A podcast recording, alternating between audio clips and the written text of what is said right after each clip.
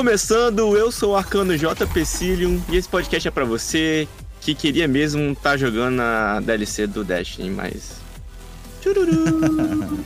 frão, frão, frão. Fala pessoal, beleza? Aqui é o Tita Diego e esse podcast é para você que adiou seu jogo, mas daí ele vai lançar junto com a DLC da The Ring. hum, alerta, alerta.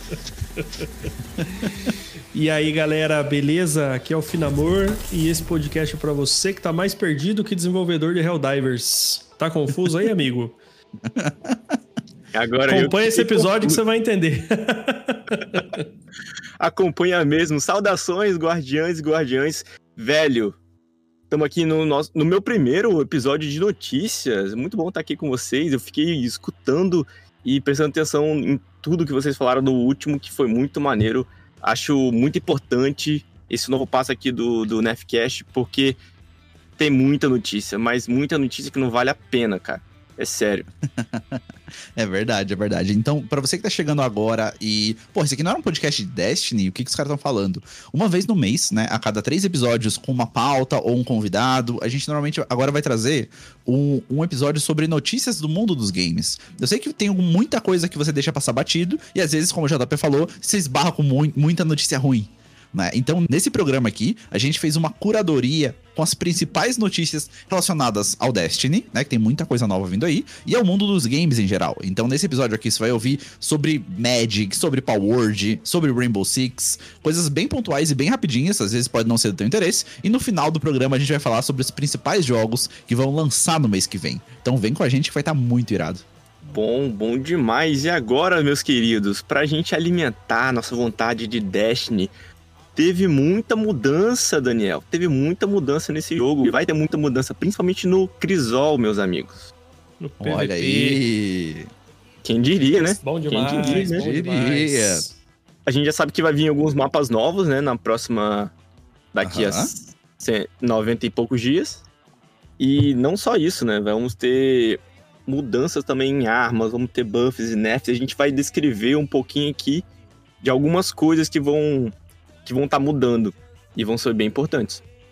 Exatamente. Acho que antes da gente comentar das armas, né? Vão ter mudanças significativas é, num dos modos de jogo mais queridinho da galera aí, e que o Destiny se destaca bastante até nos finais de semana, né? Eu acho que ele, ele segura o conteúdo no final de semana, principalmente por causa dos desafios de Osiris. E hum, o que, que, vai mudar nos desafios aí, vocês estão ligados? Os passes vão mudar. E, cara, falando de Osiris, você lembra quando uh, começou a Bruxa Rainha, teve um pico muito alto de jogadores de Osiris. Sim, aham. Uhum. E, e, é o que todo mundo que a gente traz aqui de Crisol fala, né? É o Crisol sustenta o jogo naquele, naquelas barrigadas. E meu amigo, Perfeito. é uma senhora né? barriga né? que a gente tá vivendo. É uma uhum. senhora barriga. É verdade. Uma barriga de 180 dias. É verdade. Eu acho que antes até do Osiris, eu esqueci de mencionar, é, a gente vai ter uma pequena mudança no competitivo também. Então, o competitivo pra galera que joga só pra é, zerar os pontos lá e pegar um emblema, agora você vai poder pegar armaduras artífices. Para quem não tá ligado, essas armaduras, elas têm status a mais ali. É, na verdade, são slots a mais em que você consegue colocar mais três pontos em de determinado atributo. Ou seja, disciplina, é, agilidade e por aí vai. Só em armaduras artífices você consegue colocar. E onde você você pega essas armaduras hoje? Fazendo masmorras no modo mais difícil. Então, algumas das masmorras, né, você fazendo elas, você dropa essas armaduras artífices. E eu acho que até na profecia vai ter um rework entre as armaduras e as armas, e elas, isso vai ser incluído lá também. Então, é sobre o competitivo, então agora você vai conseguir pegar essas armas, é, Perdão, você vai pegar essas armaduras artífices. E voltando pro Osiris agora, as principais mudanças são três muito significativas. A primeira é o passe da ferocidade. Você que tá ouvindo aí que é pro player, que eu tô ligado, que você nem pega o passe da piedade, você vai direto da ferocidade. Agora, se você fizer três vitórias consecutivas, quando você perder a próxima, independente se for na terceira, na quarta, na quinta, na sexta, você volta para três vitórias e não mais para zero. Pô, então vai dar, né, aquele boost a mais para você conseguir pegar esse farol ainda mais rápido, garantindo sempre três vitórias a partir do momento que você já pegou as três. Isso é muito irado. E agora não sei se vai ser uma mudança de passe ou um passe novo. Eu creio que vai ser um passe novo. Que vai chamar passe da persistência. É, o passe da persistência, ele vai perdoar Agora, é sempre uma derrota a partir de uma vitória sua. Ou seja, você tem quatro vitórias e você perdeu, você não volta lá pra zero, você volta para três. Ah, ganhou de novo, tá em quatro vitórias. Perdeu, volta para três de novo. Não zera mais o seu passe. Pô, o maneiro, objetivo mano. aqui é ter sete vitórias. Pegou sete vitórias, independente se for em sete partidas ou em 70 partidas, que é muito provável que seja o nosso caso. você vai pro farol da mesma forma. Isso é muito irado, né, guys? Pô, muito é bom, muito cara. irado. Muito bom. Vai dar chance aí pra todo mundo ir pro farol, pegar aí a sua arma adepta, né? Pegar É, aí o seu loot. E é uma coisa E- que e você todo- falava há um tempo, né, Diego? Pô, eu falo isso desde o primeiro. Cara, eu acho que quem ouviu o primeiro episódio do Nerfcast, ou o segundo, é, vai ouvir isso. Cara, falou, Osiris não é difícil de deixar ele mais inclusivo, entende? Isso, isso, é, um, é um Isso, processo de, isso. de inclusão no jogo mesmo. Porque assim, cara, quem é pro player vai continuar se divertindo igual. E vai ter mais jogadores, na verdade, tu vai pegar farol até mais rápido. E quem não é, tipo, a gente, assim, que quer entrar lá, testar o skill, brincar um pouco, ir atrás de um loot legal, tem mais oportunidade. Isso vai povoar mais o jogo, vai trazer mais grana pra desenvolvedora, ela vai, ou deve, pelo menos, investir mais grana. E todo mundo ganha, tá ligado? Assim, Será não é, que- não é uma. Cara, não é engenharia espacial pra você chegar nessa solução, tá ligado? É, é uma parada meio básica. E os caras montaram, né, um time agora de especialistas em Crisol. E o caralho, os caras chegaram a essa conclusão aqui. que, Convenhamos, não era muito, mas que bom que chegou a essa conclusão agora. E uma outra novidade, guys, que tá vindo agora pro Osiris também, é que jogar em grupo vai trazer benefícios, né? O, o Dan, é, acho que quem pegou o farol recentemente da gente aqui, tudo jogando sozinho, né? Porque dava muito É. trabalho jogar com a Não tem galera. condição, não tem condição de jogar com time fechado. Então caía com o time fechado do outro lado, galera fazendo carry e tudo mais. Então você sempre estava motivado a jogar sozinho. né? Só que agora, jogar em grupo, quando você terminar as partidas, você vai ter 50% mais chance de drop de armas não adeptas, tá? Armas do Osiris. Isso já é bem legal. Claro. É, vai ter mais 50% de chance de conseguir engramas do Trials. Aqueles que depois você vai lá no São 14 e troca pela arma e armadura que você quer. Também é massa pra caralho.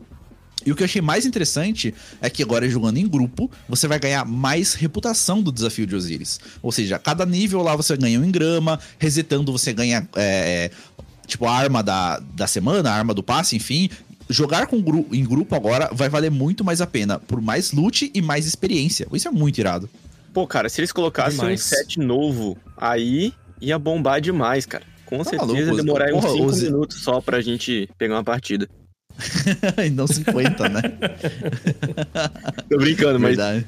sério, velho. É uma mudança muito boa, né? Não, mudança Será excelente, que- cara. Será que foi depois da notícia que saiu que o, o chefão lá da Sony falou: bota essa porra pra tá funcionar direito? cara, É. tá vendo? Sim, eles- houve um- uns comentários aí, né, na semana passada, dizendo que o Destiny não estava atendendo as expectativas, né? A Sony comprou, né, querendo, visa- visando lucro num produto, obviamente. Só que o Destiny não estava atendendo as expectativas. E isso é bem complicado, né? E a Sony talvez deu uma comida de rabo na galera. Ela falou: Ó, mano, eu preciso de jogador, jogador compra skin, skin dá dinheiro. E, e, daí eles pensaram: oh, e se a gente fizesse o básico lá no Osiris pra deixar ele ainda melhor? E daí foi o que os caras, né? Foi o que os caras planejaram Gente- e agora vai vir com tudo. Aí saiu Pô, do eu- beta agora o Osiris. Vai sair do, do Early Access. E, e a gente já fica lá a semana inteira do beta, imagina quando estiver funcionando perfeitamente, né? Pô, a gente cara, fica porra. muito feliz. A gente brinca aqui, mas a gente fica muito feliz com a saúde do jogo melhorando. Não importa o que Exatamente. outra pessoa fala. Enfim.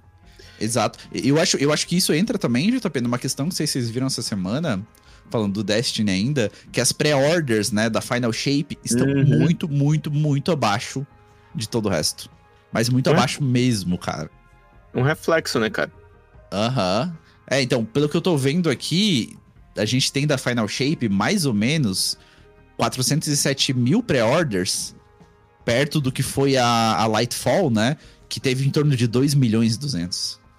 Minha nossa. Então tá Ô, muito louco. abaixo. A gente entende, né, que o delay da DLC, você atrasar o lançamento da DLC influencia bastante. Só que o problema foi que eles atrasaram um conteúdo novo num jogo que tava com o número de jogadores decrescente. Então acho que tudo isso culminou, né, numa parada bem complexa e agora a gente tem um número de pré-vendas da forma final bem baixo, cara, bem baixo mesmo. E, e também teve uma questão aí de, de comunicação, né? Teve, foi mesmo eles tentando com, com o bigodão lá dar uma melhorada, e talvez ele tava tentando só mitigar o mitigar o que estaria por vir. Né? Exato, cara, exatamente. É. Então acho que. Ele, tanto que ele até saiu, né? Pulou fora do barco. Né? Mas eu acho que eles podem tentar com merchandising, é, collabs, alguma coisa assim, pra tentar chamar essa galera de volta. Quem sabe que uma coisa que esses caras não, não abrem mão é de perder dinheiro. Não, não, sim, sem dúvida, sem dúvida. E, e, ao mesmo tempo também a gente tá falando de uma empresa que tem, uma, tem umas estratégias de marketing muito eficientes, né? É, trailer uhum. e tudo mais, os caras sempre acertam de mão cheia, assim. É, é, é, uma equipe muito foda.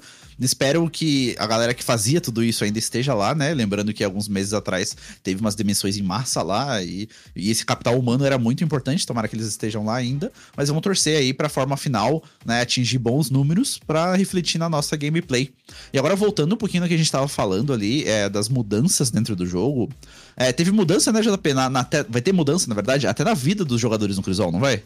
Vai sim, cara. Ó, mas isso não vai ser pro modo check, checkmate ainda, que é o modo que a gente acha que tá tudo se encaminhando para ele, a forma final é o checkmate.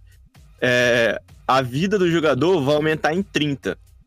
Então, ah. a, agora a gente tem 216, vai para 230.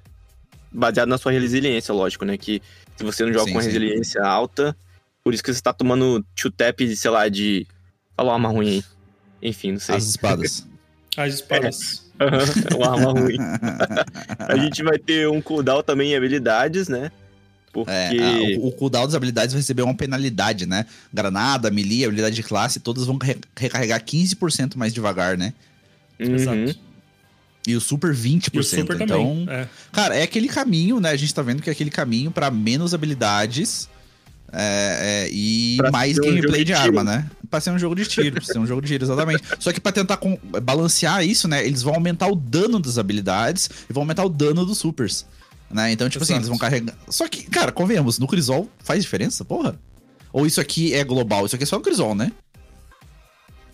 Só, é só Crisol. É, isso é só Crisol. Assim, convenhamos, faz, né, faz diferença o dano do super hoje no Crisol? Tipo, tem algum super que te mate insta que, que vai fazer diferença? É, Entende hoje, hoje é.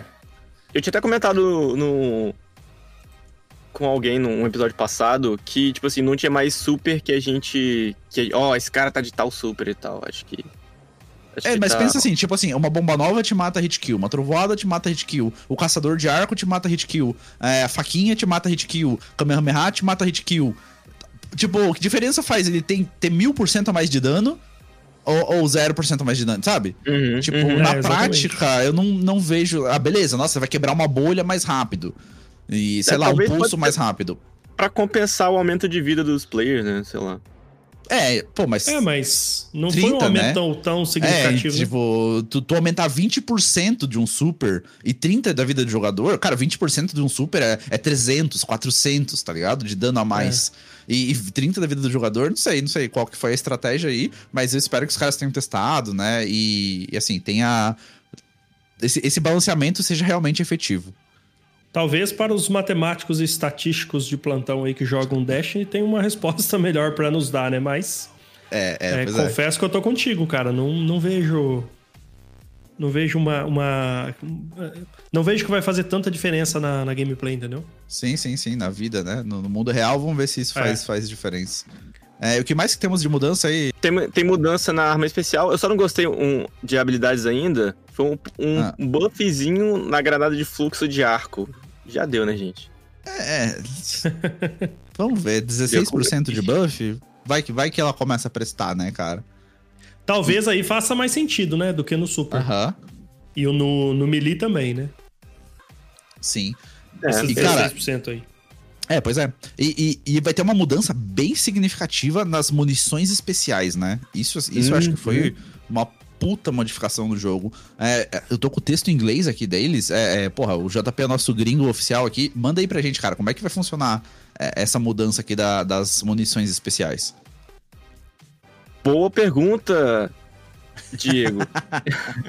Mas tá falando que o sistema vai mudar em todos os tipos, todos os modos de jogo. Então, certo. cara, tem uma tabelinha aqui para todos os modos, eliminação, o jogo base, é, e tem uma porcentagem que talvez falando aqui no seu ouvido você não vai entender direito. Mas saiba que isso vai mudar. É, e a gente vai ter uma mudança bem significativa, principalmente nas munições especiais, né? Que são as armas de munição verde, escopeta, sniper e tudo mais. É, hoje você começa com duas cargas, com duas munições para essas armas, Aham. mas isso no futuro vai mudar e vai afetar todo o gameplay, né? E você vai adquirir essas munições agora realizando feitos em partida.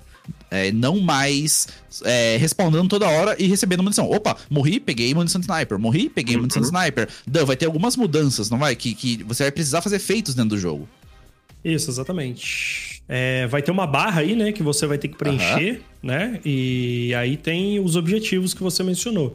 Então, por exemplo, é, se você mata ou dá assistência ou completa algum objetivo, é, tem um percentual ali que vai encher na barra, Isso. correto? E aí, exatamente. quando você enche essa barra, você ganha munição especial. Quem tá Perfeito, jogando aí mais checkmate já tá um pouco mais acostumado com, com esse modo, né? Acontece assim também. Sim, Aham. exato. É, exatamente, exatamente. É nesse sentido mesmo que, que elas vão que vai funcionar essa questão da munição especial. E eu acho, eu acho que, se eu não me engano, eu vi em algum lugar, cara, que iam aparecer é, alguns, alguns crates, algum- algumas caixinhas, baús de munição especial no jogo também. E daí você poderia é, pegar elas. Funcionaria também como acho que era no Destiny 1, ou muito antes no Destiny 2. Enfim, eu lembro de algo assim, cara. Vai ter munição especial na, na caixinha também, além da pesada. E p- esses valores mudam, né, pra kill, pra assistência, pra morte, zona captura e em cada modo, né? Eliminação. Exato, exato. É, então se é, um, se é um modo, por exemplo, que prioriza mais captura de bandeira, capturar uma bandeira vai encher mais essa barra do que matar um player. Entende? Ou se é um modo que prioriza mais derrotar players, você foca nisso.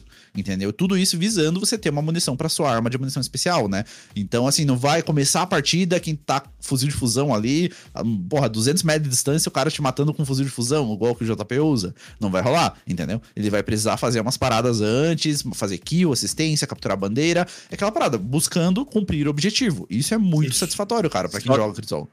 Eu só tenho um, uma coisa a dizer sobre isso que estão me perseguindo já.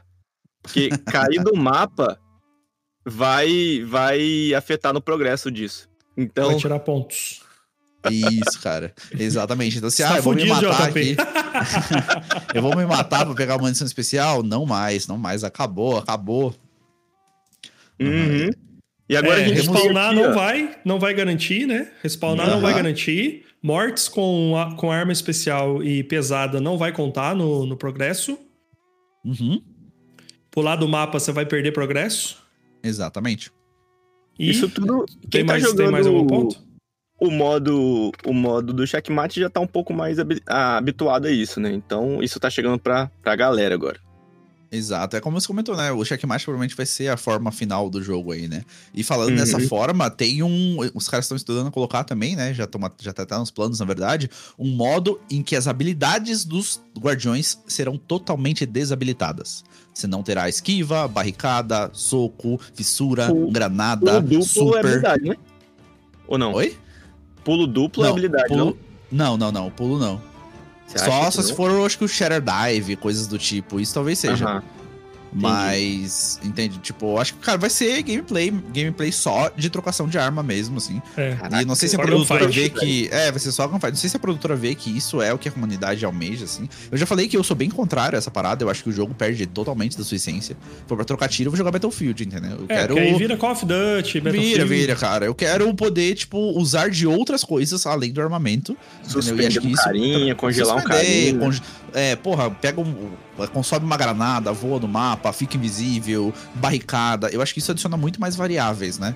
É, senão eu falei, vou jogar outra coisa. E se você parar pra pensar, na verdade, até os jogos assim, Call of Duty, Battlefield, por exemplo. Tudo tem alguma coisa que você. Tipo, tem operador que usa o gancho, tem operador que usa escudo, você tem granada de mina, entendeu? Tipo, tem N variáveis, o cara que enxerga através da parede, que vê os passos e não sei o quê.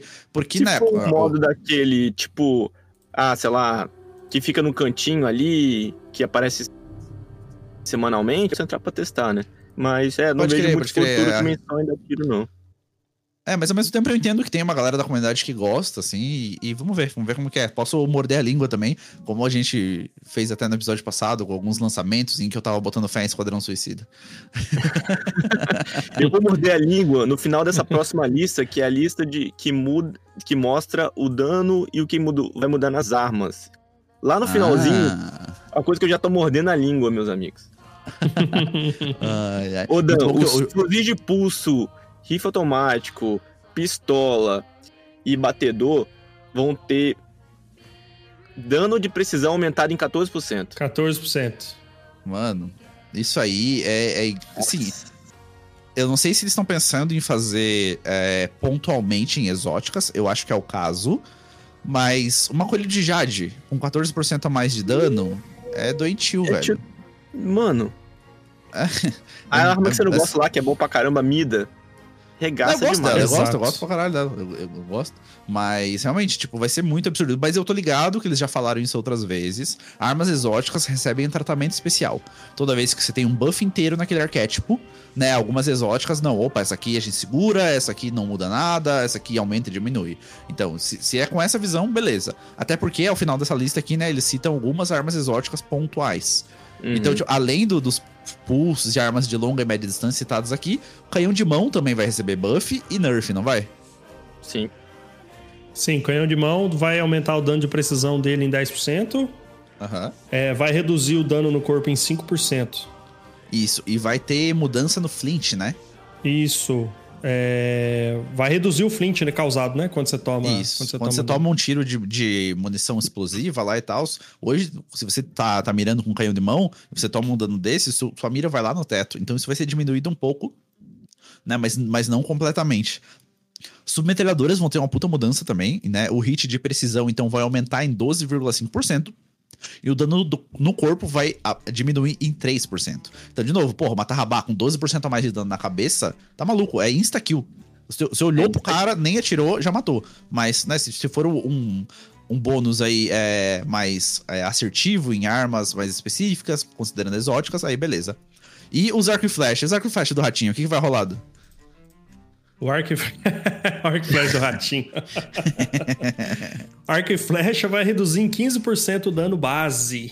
É, Aqui vamos não fala, né, de dano de, de precisão, só E- fala o dano base, né? Dano base, exatamente. Vamos Então, aqui entra de novo. No baú, porque já Então, é. mas Acabou aqui- era do É, então, mas aqui entra de novo aquela discussão, por exemplo. Aqui eles dizem, ó, vai diminuir o dano base em 15%. Mas não fala nada de exótica, não fala nada de Lemonarch, entende? Não fala nada de Destruidor de Desejos. Então, isso quer dizer que acima, o que a gente citou, vai se aplicar a todas as exóticas também? Submetralhadoras vão receber bônus de dano, canhão de mão vai receber bônus de dano. Entendeu? Tipo assim, 10% a mais de dano da espinho lá no canhão de mão. Porque aqui você fala, cara, arco e flecha, debuff de dano, né? É, em Uhum. 15%. Então a gente já tá assumindo que Destruidor de Desejos e tudo mais vai receber esse debuff de dano. Então, tipo, Uhum. tem, tem muita coisa aí pra, pra gente testar, né? Quando lançar e ver como é que, como é que tá. Só que eu- vocês viram a mudança seguinte, cara? Eu achei legal que eles trazem é, o- os fuzis de laser e fuzil de fusão ali também. E escopeta Tipo, também, né? shotgun. E escopeta com mais 20% de dano. Que porra é essa? Isso me preocupa muito pelo fuzil de laser, cara. Então, eu pelo contrário, laser. velho. Eu acho, me preocupa muito pelo fuzil de fusão e pelas shotguns. Eu acho que o fuzil É, de laser também. tá precisando de um buff, porque ele, ele é muito low, né, no radar, assim. Esse Glacioclasma seu aí, JP, vai ficar com 20% a mais de dano. Você Tá vai maluco, ficar chato, velho. hein? Vai quebrar duas barricadas seguidas, caralho. Tem a- aquele fuzil de Stasi que a gente pegou lá com, com a Marasov, esqueci o nome dele agora. Velho, eu tava jogando com um cara que me deletou, dava um segundo de kill. Então, enfim. Mas eu, eu- Se for só, só pra ver o Crisol de novo, aquele monte de laser passando igual uma boate, vai ser maneiro. As Não, Glaves é. também vai ter um buff, hein, galera? Olha aí. Aí sim, hein? Tá precisando, vai- hein? O projeto vai dar 20, 20 de dano. E o melee, Aham. o damage vai ter 16. Então ela vai estar mais OP aí. ó. É verdade, você nesse buffzinho aí vai ser maneiro. É da- das nossas queridas Gradius. Será que elas se tornarão meta em algum momento? Eu gosto desse buff em, em melee, velho. Eu acho legal pra caralho usar uma Sintospes ali e sair comendo geral com, só com melee da Gladius sem munição, tá ligado? Eu acho isso bem divertido, porra. Top. Vamos, vamos, Vamos- acelerar o passo aqui, né? Porque, pô, a gente tem muita coisa pra falar e Destiny sempre ocupa muito a, a nossa atenção. É, gra- lan- lança-granadas pesados vão ter um debuff, né? Na área de detonação deles. É, então, ok, tudo bem, é só acertar o tiro que vai dar certo. É, metralhadoras pesadas vão receber um buff de 20%, eu acho isso bem importante. Elas, hoje elas têm, né, é, pouco espaço quando comparado a outras pesadas, como lança-granada, por exemplo, ou bazuca. Eu entendo que uhum. elas vêm com mais munição. Se você for um ótimo jogador, cara, com aquelas balas de, de metralhadora pesada que você pega, dá pra levar quatro caras tranquilo. Mas se você for aí mediano para baixo, como nós aqui, Malemar dá pra levar um. Então, com 20% de buff, isso pode ajudar bastante. E agora, diretamente sobre as exóticas, cara, é. Leão de Leão Briga. De briga. O que, que, o que, que vai rolar com o Leão de Briga? O vai dano sofrer... contra, contra jogadores vai reduzir em 20%. Bom demais. Bom, né? Pra uma arma de munição infinita, porra. é, Essa achei, de... achei interessante. Ruína dos Demônios também tá recebendo um redução de na carga do aquele laser de 15%. E ela é Nossa, muito cavalo. Ainda bem que essa é arma é baixa do radar, gente.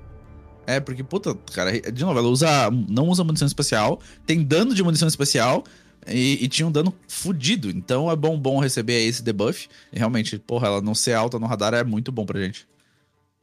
Enfim, enfim. A senhora Carmesim tá, rece tá recebendo um, um nerf, gente, de Flint. Pelo Olha menos aí. isso. Demorou uns 5 anos só pra essa arma parar de encher o saco. Arma desgraçada. Cara, um canhão de mão que atira na distância de um pulso, não tem recoil, recupera a sua vida, recarrega automaticamente. Puta que eu pariu. Solta três tiros de uma vez. E solta três tiros de uma vez. Caralho, que mais? Ah, e agora, quando você tirar, a arma vai subir um pouquinho se estiverem atirando em você. É isso. Ainda assim, ela vai continuar roubada pra caralho. Mas tudo bem, tudo bem. É pelo, né, melhor do que nada. Exato. Roubada e aí... mesmo. Vai, da. Temos a Forerunner, né? Qual, é, qual que é o nome mesmo? É Precursora? Precursora. É isso? Precursora. Precursora. Nossa, Precursora teremos o dano contra jogadores aumentados. Erro, erro. Muito errado. 20%. Mano, muito, muito, muito errado isso. Ela é munição especial? Acho? É, munição é. especial. Sabe o que eu acho, cara?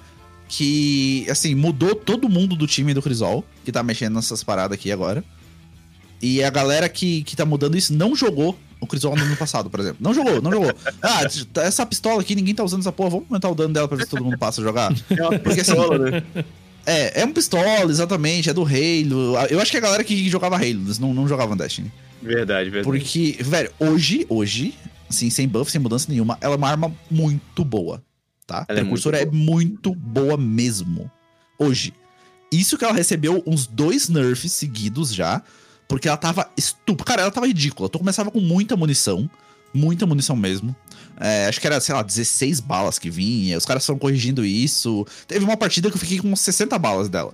Mas. E ela era dois steps, tá? Se você tiver dentro de uma fissura fortalecedora, uma no corpo, uma na cabeça. Já matava. Ela tem um alcance de um fuzil de batedor. Então ela tira muito longe também. é uma pistola. O caçador consegue usar aquela porra daquela exótica que fortalece tiro de pistola. Tá, então ela é muito. Oh, ridícula. Hoje ela é muito forte. Tá? Isso depois de um monte de nerf. Os caras pegaram e falaram: ah, essa porra é forte pra caralho, vamos aumentar 20% do dano dela, foda-se. A gente nerfou a, nerfou a munição especial mesmo, né? Ninguém vai. É. Enfim. Não, não. Se você, se você ouve o podcast há tempos aqui, é, teve acho que um mês em que a gente nerfou no final do episódio. todos os episódios a gente nerfou precursora. todos. Entendeu? Não é porque a gente é maluco, tá ligado? Também, mas, velho, sei lá, sei lá qual que foi. Se você tá entendendo disso, assim, e joga mais de precursora do que a gente, comenta aqui no episódio, cara. Manda um WhatsApp pra gente, manda um e-mail explicando o motivo dessa porra. Mas nada Agora... justifica 20%, cara. Sim, 8%, vamos supor. Sim. A galera tá usando pouco, aumentar uns 8, 10% até. 20% é coisa pra caralho. Tá maluco. Vamos ficar de olho nessa Forerunner aí. E o último que a gente tem da lista aqui é a simetria, que eu não entendi. Dano de revolução nos jogadores subiu em 16. É, cara, a revolução é o perk dela. Então, quando você faz tiros de precisão com a simetria, ela vai ganhando uma, um outro tipo de munição. É, e aí, quando você segura ali o botão de, de recarregar, seja o X, seja o que for, é, ela muda o modo de tiro dela de um batedor normal para um modo de tiro que segue os jogadores ah, e você tira sem mirar. Agora. Esse é o dano de revolução dela. Então, isso hum. vai aumentar um pouquinho. Cara, dois step bem carregado ali. Eu acho que carrega até 10 vezes ou 16 vezes, uma coisa assim. Bem carregado, você atira duas vezes, é, ela segue e acerta o corpo do jogador, dois tiros matam qualquer, qualquer guardião. Vou então, te falar. Vai... Fale. Vou usar, porque essa arma é uma das armas mais bonitas que eu acho no jogo. Ela é bem ela é legal, é muito... cara. Ela, ela, tem uma estética muito foda mesmo. Sim, ela é top mesmo. Muito bom. Bom, E é a isso, decorrer aí, a gente vai falando, né? Quando surgir mais mudanças nos próximos episódios ou não, do, de Destiny, que ah, foi tudo. Tem mais alguma coisinha? Cara, eu acho que de Destiny pra essa semana a gente tem isso pra comentar, mas ainda tem Uhum. muita, muita notícia, né, no mundo dos games vindo aí. Né? Uhum. E eu acho que a primeira que a gente pode comentar, assim, que é o mais off, o mais longe até possível, né? É o Magic, que é aquele card game, né? E hoje tem até, é, acho que deve ter pra celular, computador, enfim. Ele Tem vai receber, né, ele, ele vai parar de receber suporte para o Brasil, é isso? É a Wizards, Wizards of the Coast, né? Que é a. a- quem, quem produz, né? Os livros de D&D, o Magic. é, fizeram aí um pronunciamento essa semana e anunciaram que não vão mais traduzir nem Magic e nem os livros de D&D, tá? Para o Brasil. Devido aí aos custos, né? É, falam que tem custos altos com tradução, com, com logística. E o pessoal e procura Parece que não está sendo mais viável. É isso. Cara, Então, infelizmente, não teremos mais é, o Magic sendo traduzido. Eu acho Cara, um puta retrocesso, velho, mas... Ok, não, decisão não, de... cara. Decisão corporativa. Mas assim, eu acho que isso pode levantar uma coisa que eu vi num um texto. Pode justificar uma pirataria, não tô dizendo nada. Tá ligado? Tô falando nada, tô fazendo pra mas é óbvio, mas é óbvio que o pessoal sem vai dúvida, piratear. É óbvio. Porque, mano, eu sempre escutei que essa empresa aí, o Magic é gigantesco, velho. Gigantesco no mundo todo. No Brasil, então, é muito grande. No Brasil é, mas- muito grande, cara. Tanto o Magic quanto o D&D, cara. Tem muita Uhum. gente que joga. Tem muita gente que compra os livros, entendeu? Sim, É, sim, acho sem que- dúvida, sem dúvida. Enfim. Vamos ficar de olho aí, jogador de Magic, estamos com vocês. Fala- falando, aprendendo com a Nintendo, tá ligado? só falando assim, você é qual cor no Magic, Dan? Cara, preto e vermelho. Você não era azul, safado? Eu sou preto. Não. Azul não. Azul é um baralho muito chato, cara. É um baralho de controle que te trava ali se o cara souber jogar e tiver um baralho bom. Mas eu gosto do preto e vermelho. Legal, legal pra caramba. Pra mim, vocês estão falando outro idioma, mas segue o baile. Acho que o Diego com, segui- com certeza seria verde. Seria verde, com certeza. Ah, com certeza. Uma explicação rápida aqui, vai, Diegão, mais pra você. Do- né? É, são cinco cores, né? O baralho de, de Magic. É branco, Certo. preto, vermelho, verde e azul, certo? Cada Ok. cor é um, é um tipo específico de, de baralho. Então, o branco fosse- é focado em de jogo. criatura. É isso, como se fosse o estilo de jogo. Então, o branco é focado em, em, em anjo, entendeu? Em recuperar a vida. em recuperar a vida, sabe? É, o, o preto tá ligado com pântano, é, é zumbi. O vermelho é vulcão, é criatura diabólica, sabe? É goblin. Certo. Goblin é um ataque É. muito rápido, é muito, muito agressivo. Isso, muito agressivo. E o verde, cara, o verde é focado em criaturas, criaturas, dinossauros. Gostei, gostei. é, Coisas gigantescas que ficam Isso, gigantescas. Bichos Ah, da floresta. Bichos gigantes da floresta, entendeu? Bestas da, da floresta. Me, me vê dois. Cara, é, é- é muito legal. Magic, assim, é, as cores meio que determinam a personalidade da pessoa, tá ligado? Que É. massa. É, igual a gente falou do azul, é um, é um baralho totalmente controlador. Você, seu oponente esqueci do joga conforme você joga. Como você deixa jogar. Então, Nossa, que massa. futuramente É, o aí, azul ó, é assim, você desce uma criatura, o cara vai e anula. Você desce uma magia, cara vai anula. Ele Você fala, desce um trap, o cara vai anula. Entendeu? O cara cara, fala, falou, "Ah, não, aqui você não vai jogar, não. deixa eu ver sua mão toda aí, deixa eu ver o que, que você vai jogar fora. É maneiro, maneiro. Uhum, Insano. Top. ok, meus amigos, vamos falar agora de pau? Tá na hora de falar de pau. Pau. Tá, né? Fazia tempo que a gente trazia isso, isso em pauta. Pau World que tá bateu rolando? 25 milhões de jogadores, sendo Nossa 10 senhora. no Xbox e 15 no PC. Milhões, né? Nossa, é muita gente, né, cara? É, É muita gente gente, pra muita caralho. destruindo Eu e pegando pau. Não é. Eu tava, eu tava fazendo um exercício aqui de imaginação e criatividade. Vocês acham que esse, esse jogo teria o mesmo alcance se ele não tivesse as armas, metralhadora lá e tal, e fosse só de bichinho? Não, eu acho que não. Cara, eu acho que sim, velho. Você acha que sim? Eu acho que sim. Assim, talvez não 25 milhões, mas ele ia estar batendo 20. Entende?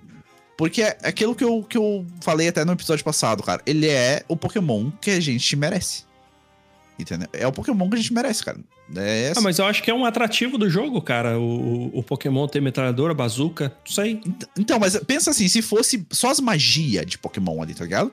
Hum. Tipo. Ah, tá. Entendi. Entende? Agora tipo, entendi, em vez entendi. de eles usarem armas e o cara a gente tivesse um universo mágico. Entendi. Assim, que os entendi. Pokémons tivessem os poderes e tudo mais. Como a gente conhece o Pokémon hoje, entende? Tipo, não, uhum. não ia anular a batalha nem nada. Ia continuar com a mesma pira, assim, destruição, construção, tudo igual, só que em vez de armamentos e metralhadoras e o caralho, se fosse magias. Entende? Eu acho que o alcance seria muito próximo. Porque a gente quer ver os bichinhos ali lutando e tudo mais, e os boss e, e tudo.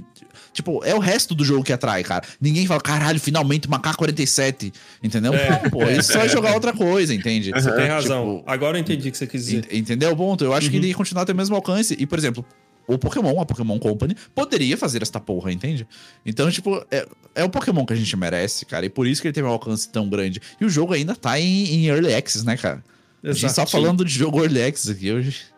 Eu, eu tava esperando nesse, nesse, segundo episódio aqui do, do, do Nefcast Notícias, ele estaria mais assentado, um pouquinho mais baixo, é, indo ali pro nicho que ele, que ele veio, entendeu? Mas ainda não, né? Nada, ainda tá, tá em alta, tá em alta, cara. E recebendo suporte da Microsoft para desenvolvimento, infraestrutura.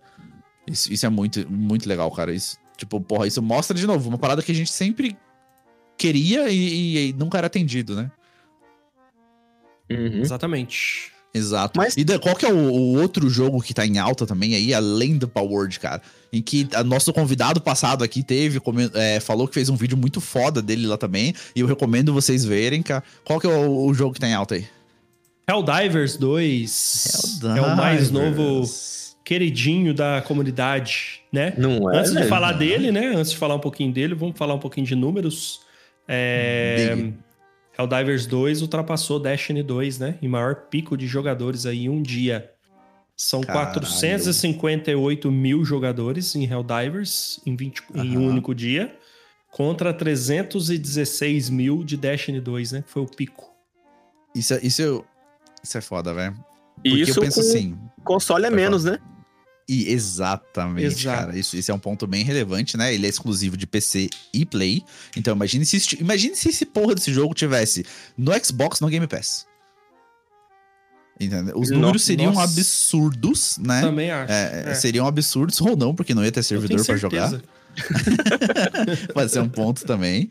Mas, cara, eu aposto que uma parcela significativa desse número de jogadores são jogadores de Destiny que estão lá, né, e se divertindo pra caralho. A gente vê é, no Twitter lá um monte até de produtores de conteúdo, né, que jogam se divertindo horrores lá no jogo. Isso é muito foda. E eu tava pensando assim, é, cara, quem aqui conhecia o Helldivers, sabe, como uma IP, como jogo antes desses, desses desse dessa fama, tá ligado? Eu não fazia ideia da existência dessa porra. E sabe, eu quero... é, sabe, sabe quando que eu fiquei sabendo em Helldivers? No último ah. episódio nosso de notícias de, de, janeiro, né? Que, ia, uhum. que tava falando do, do, lançamento. Aí que eu fui entender o que, que era o jogo. Pois é, então, e, e eu quero dizer assim, a gente, no, nós não somos é, caras que estamos totalmente por fora da indústria. Exato. A gente entende um pouquinho, a gente faz uma pesquisa aqui para falar e tudo mais. A gente joga videogame toda semana, todo dia. Uhum. E, e, onde, onde eu quero chegar? É, pessoas que têm perfis parecidos com o nosso, muito provavelmente já ouviram falar de Destiny.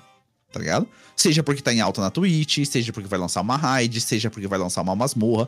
E ainda assim, o Helldivers, com essa pouca fama, talvez pelo fato de ser exclusivo e tudo mais, conseguiu atingir um pico de jogadores maior que o de Destiny.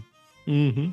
Eu acho que isso, cara, diz muito pra gente onde que o Destiny tá hoje na indústria, sabe? E essa Exato. necessidade urgente de se reinventar, né? E de fazer tudo mais. Porque, pô, um jogo relativamente desconhecido passou o número de jogadores de uns maiores FPS, MMO aí, seja como você quiser jogar. É, uhum. Entende? Então, tipo, tendo um console a menos ainda na sua plataforma, né? Disponibilidade, cara. Isso, isso, e, é, isso é com, é complicado, né? E isso com um problema, né? Problema de um problema significativo, convenhamos. Porque, assim, quando você compra um jogo, é, eu acho que a primeira coisa que você espera, independente se você vai se divertir, se vai conseguir comprar, vender coisas, enfim, é poder jogar, né? É o primeiro de Exato. tudo. Primeiro, não- acho que nada, nada antecede isso, é poder jogar. E no lançamento, na primeira, segunda semana do lançamento, o Helldivers estava impossível de jogar, porque os caras provavelmente não previram que o jogo ia fazer tanto sucesso e os servidores não aguentavam. Você chegava a pegar duas horas de fila. é, tem uns prints do Twitter lá da galera assim: é, ah, você só precisa esperar 70 horas pra jogar, tá ligado? Umas coisas nesse nível. E pensa assim: um jogo aonde você não consegue jogar, o, o seu, sua expectativa mínima não é atingida, ainda assim tem 438 mil jogadores, é isso? 458. 458 de jogadores simultâneos. Não é que naquele final de semana teve isso, naquela semana não. Ao mesmo tempo, quase meio milhão de jogadores atingiram. E, ah, mas é porque lançou uma raid nova? É porque lançou uma expansão nova? Não, o jogo só lançou. Então, imagina essa porra, realmente. Imagina algo ao nível de uma raid nova no jogo. Eu realmente não sei como que funcionam as atividades do Helldivers. Se tiver alguma coisa equivalente, imagina, tipo, ó, vai lançar uma missão que todo mundo espera o ano inteiro. Se no lançamento ele bater meio milhão, agora imagina algo nesse sentido, sabe? Aí a gente tá Pode falando de crer. número de Fortnite. Exato. Porra, aí, aí quem vai quem vai se considerar não é mais a Band, né? É, Ó, o puxei Fortnite. aqui, puxei aqui o Steam Database aqui agora. Nesse momento tem 261 mil jogadores só na Steam. E nas Nossa últimas Senhora. 24 horas foram 388 mil jogadores. Eu- mano, os é vídeos que eu vi gente, de Helldiver, Helldivers parece, sei lá, um, um filme futurista muito foda, tá ligado? Todos os Parece, né, cara? Parece muito legal mesmo. Aham, Também, porra, morro de inveja da galera que consegue jogar. De verdade. e quem tá de verdade. ligado aí, ó, presta atenção no, no, no- na trilha sonora do último episódio. que é muito boa, por sinal, tá? Puta que eu pariu. Eu gostei pra caramba irado. Ela é crescente, assim, ela te dá um senso de. de- Que vai rolar uma parada muito absurda, cara. Não, Helldivers tá, tá, tá de parabéns. Um jogo muito, muito legal. Última coisa que eu quero- trazer aqui, eu queria trazer o Diego pra falar que ele trouxe essa informação em off, que os produtores estão bem pertinho, né, com os produtores de Destiny, ou ali comentam e apontam. Então, na verdade, são os produtores de Helldivers, né? O que, o que, tá rolando? Toda vez que lança alguma coisa de Destiny, assim, nas redes sociais mesmo, ah, vai ter, sei lá, Osiris esse final de semana, é, armaduras do Mass Effect chegando. Ninguém mais, ninguém menos que o, o diretor de Helldivers. Não é o, o, o cara que faz artes conceituais lá e tal, não menosprezando o trabalho dele, mas em, né, em hierarquia, é, o diretor do Helldivers vai lá e comenta com, com o perfil pessoal dele, elogiando a atividade da Band, falando que isso é muito maneiro. E assim, não é uma, não é duas, não é três. O cara tá literalmente querendo um espacinho na- no, no círculo, tá ligado? Ele quer. Ele basicamente falou, vamos ser amigos. Ele quer ser Uhum. amigo do pessoal da Band. E, e, né, a gente. Acho que não sei se comentou no episódio passado, em que eles estão até pedindo orientações pra Band. Isso pode ser um meme ou não, né? De como é, prosseguir com o jogo como serviço. Então, é a minha se- frase do início, né? Eles foram pedir conselhos aí pros desenvolvedores da Band como manter jogadores engajados ao longo do tempo. É verdade. E Não, eu mas- queria já deixar essa pergunta até pros ouvintes. Ouvintes, vocês acham que vai rolar aí um crossover é, Destiny Helldivers? Eu acho impossível, mas quem sabe. Cara, eu acho que o, o principal conselho que a galera do Destiny pode dar pra eles é como formar uma comunidade, né? Como Ah, formar pô, ali Perfeito, perfeito, perfeito. um, um stream ali que vai fazer só lore, um stream que vai fazer build, e a comunidade que vai se tornando em volta disso, e os prêmios que vão dar para os jogadores. Ah, um emblema, meu Deus, eu fui, ganhei um emblema no Real Davi, eu sou foda, tá ligado? Uhum. Pode Acho crer, que- isso, isso, é isso, realmente. Então, mas eu acho que assim. Aí eu não sei se isso é mérito da Band, mas isso eu acho que isso é papo pra outro podcast. Sim, sim, Exato. sim. E vambora, que mais temos mais de notícias? Tchiu! Pode puxar. Temos aí, tivemos aí o último final de semana o Invitational, né? Do Rainbow Six. É isso? Nós, nó- eu escutei o, o programa de notícias do, no mês passado e vocês falaram que ia ter esse torneio, então eu tava É. ligado. Ia acontecer no Brasil. E Aconteceu no Brasil. Eu- eu- o que aconteceu nesse torneio mostra ah, do que, que o jogo competitivo é capaz. Exato. O que, que rolou? O que, que rolou? Pra, pra, pra, Cara, foi cara, pra muito mim, pica, bicho. que não entendo porra nenhuma de, de Rainbow Six e muito menos de, de competições e etc de Rainbow Six. E- e pela, pelo clamor do Kes, assim, entusiasmo que ele mandou o áudio lá. Deu pra entender que rolou algo importante, mas o que, que foi? O que, que aconteceu aí nesse campeonato? Cara, é assim, ó, eu também não sou, não sou especialista, não, tá? É, joguei pouquíssimas vezes o Rainbow Six, mas é assim, ó. É, cada. cada é, é melhor de 3 ou melhor de 5, o, JP? Eu não lembro, cara, se é melhor de 3 ou melhor de 5. Hum, também as, não lembro como é, que, como é que foi no final, não. Tá, mas, mas, mas foi algo assim, ô, ô Diego. Tem uma equipe chama W7M, uma equipe brasileira, tava contra a FaZe na, na final. FaZe Clan. Uhum. E a FaZe Clan, no último, no último round, né, no último mapa, que ia definir a partida, certo. estava ganhando, abriu 5 a 0 uhum. e depois 6 a 1 E são 7 rounds para você Caramba. ganhar o mapa. Abriu, a FaZe abriu a... 6 a 1 eram tudo BR? Isso. BR contra BR? É, a FaZe Clan também é, era, era BR. Entendi. E aí a W7M, cara, assim, o pessoal já tava comemorando, já tava falando, ih, cara, já era, falta, né? Um round Sim, aqui. É, é convenhamos, se você tá ganhando de 6 é... a 1 e vai até 7, eu também já estaria comemorando. Exato. Os caras empataram 6 a 6 Não, e levaram o último round, bicho. Os caras fizeram tá sete clutches. Eles fizeram sete, sete clutches, clutches numa final com nove mil pessoas dentro do estádio gritando de um lado e de outro, falando é, é, eu acredito. E, mano, é, em cada exato. ponto você via a galera na arquibancada, mano. Tipo, gritando, rasgando a camisa e. Meus Cara. amigos. Ah, oh, Cara, isso foi muito importante, tá? Depois o um menino deu uma entrevista lá, né? Da equipe que ganhou, da W7M, o capitão, acho. E ele falou assim, ó, cara, a hora que tava, a hora que tava 4 a 1, 5 a 1, eu já virei pro, pra, pra equipe e falei, gente, vamos acreditar. Vamos acreditar, não vamos deixar eles entrarem na nossa mente. Mas Dan... vamos dar o nosso melhor aqui. E ele falou assim que olhava para a família, olhava para a torcida e ele não sabia de onde tirava a força, mas eles conseguiram virar e levar o, o Diego, campeonato, cara. Eles estavam sendo atropelados estava sendo tava atropelado. Sendo atropelado. Tava sendo atropelado. Não, o tá último Se eu tivesse round... perdendo de 6 a 1 qualquer coisa na minha vida, eu já tinha quitado. O, o último round foi, ficou 1x1, bro. Com 1x1. Nossa. Nossa velho, você imagina, você imagina. Não, esse, é... esse que ficou. Esses dois ficaram por último ali, velho. Tá maluco. Cara, mas como se fosse. Imagina o jogo do Brasil lá contra a Alemanha.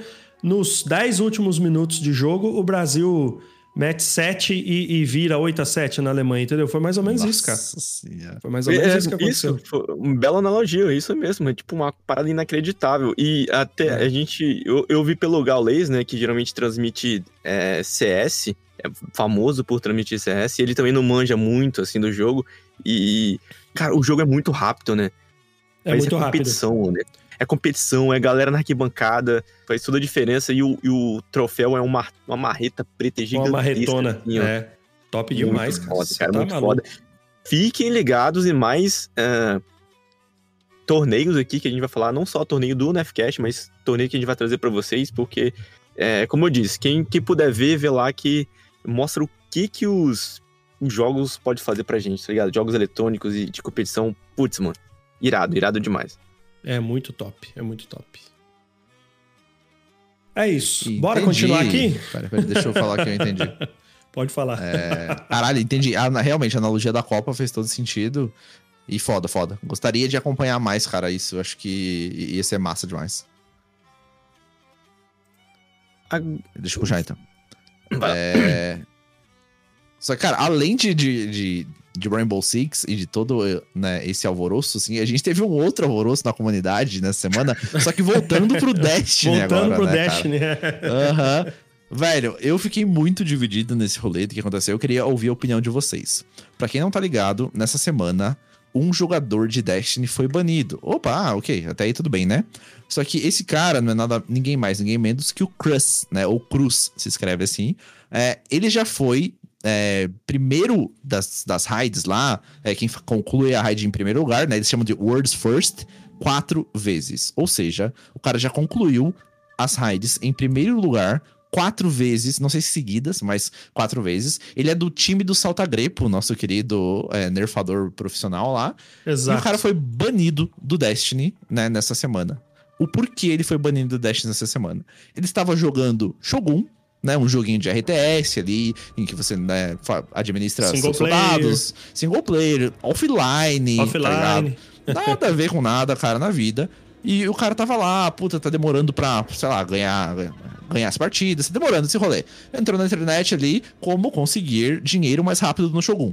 Isso o cara fez. Como todos nós faríamos aqui se tivesse pouco tempo e pouca paciência. Ele entrou lá, daí, ah, tem esse programinha aqui que você consegue apertar aqui um botão Game Shark, Game Shark, pra quem tá ligado, aperta um botão lá e aumenta o seu dinheiro dentro do Shogun. Tá ligado? Um hack, mas um jogo offline e foda-se, né? Beleza, tá, tá, tá, não sei o que, beleza. Daí ele deixou o programa aberto, assim, até ali, porque ele ia jogar de novo. Foi fazer live de Destiny, de sempre, levar a galera pro, pro farol, não sei, fazer raid solo, essas coisas aí que o cara faz é, qualquer final de semana. E de repente em live ele minimiza o Destiny ou troca de janela, aparece lá esse hackzinho aberto. Lembrando que é um hack de um jogo offline. O que acontece no dia seguinte? Ele tenta logar, sua conta foi banida. Lembrando que o cara já tinha feito World's First quatro vezes, jogador profissional, vive disso e tudo mais. Não Tá era ligado? qualquer um. Não, é, não era um jogador casual. É uma pessoa que, né, vive disso e fazendo e tudo mais, enfim. Aí, né, porra, ele entrou em contato com a Band, tem lá, você consegue apelar, né, tipo, ah, eu vou, vou tentar é, é, convencer os caras que isso não tem, não tem nada a ver, não influencia no Destiny e tudo mais. Mandou lá, explicou, mandou o detalhe do software, falou, ó, não tem nada a ver com o jogo, daranana. A Band só respondeu, está nas nossas normas, é, se, e se foda aí. Obviamente de uma forma muito mais educada, né? Mas eles não, ele não conseguiu recuperar a conta e pronto. E vocês, meus queridos, o que vocês acham disso? Foi uma, uma atitude justa ou foi demais? Cara, é o que a Band falou. Eles não conseguem diferenciar que tipo de, de, de programa, é, de software mal intencionado que você está usando, né? E lá no Certo. TOS, né, da Band, é o que eles falaram, né? O Terms of Aham. Service. Tá Certo. bem definido lá que você pode ter é, é, programa de cheat no seu PC, mas você não pode estar com ele aberto enquanto estiver jogando Destiny. Tá bem, tá, tá explícito isso lá. É, mas ninguém vai ler aquela merda, né? Ninguém vai ler aquela porra. Entendeu? E aí foi o que aconteceu, cara. E assim, falou que nem que pague vai tirar o ban da, da, da conta dele. Cara, eu. eu Mano, eu acho, eu, eu acho, Fala, antes de você é, discutir sobre. Escuta o que eu tenho que falar. É, eu acho que um cara, quatro vezes, o cara foda, mano, ele tem que estar mais esperto nessas paradas. Tá ligado? Concordo. Ah, concordo. fiz um. Bateu um. Baixei um hack aqui pra jogar, sei lá, Tetris. Mano, Uhum. você sabe que todo mundo vai te ver. Quando você tá ah, em alta, né? Quando você é alguém. Todo mundo quer ver você no show, mano. Então você vai ter denúncia de tudo quanto é coisa, tá ligado? O cara tem que ficar esperto. Ainda mais Sem quando dúvida. ele tem, tem fama e, e notoriedade. Perfeito, perfeito. Eu acho que é um pouco de incompetência dos dois lados. Entende? Do tipo, a. a eu, eu entendo que, a, cara, a Band escreve essas regras pra minimizar trabalho, né? Do ponto assim, velho, a gente não vai avaliar Não. se você tá usando um- uma parada como o Oda falou ali, né? Se é algo que influencia no Destiny ou não. Simplesmente, se tiver, já era, entendeu? Eu acho que Uhum. isso é, é, assim, é pra aliviar trabalho mesmo, né?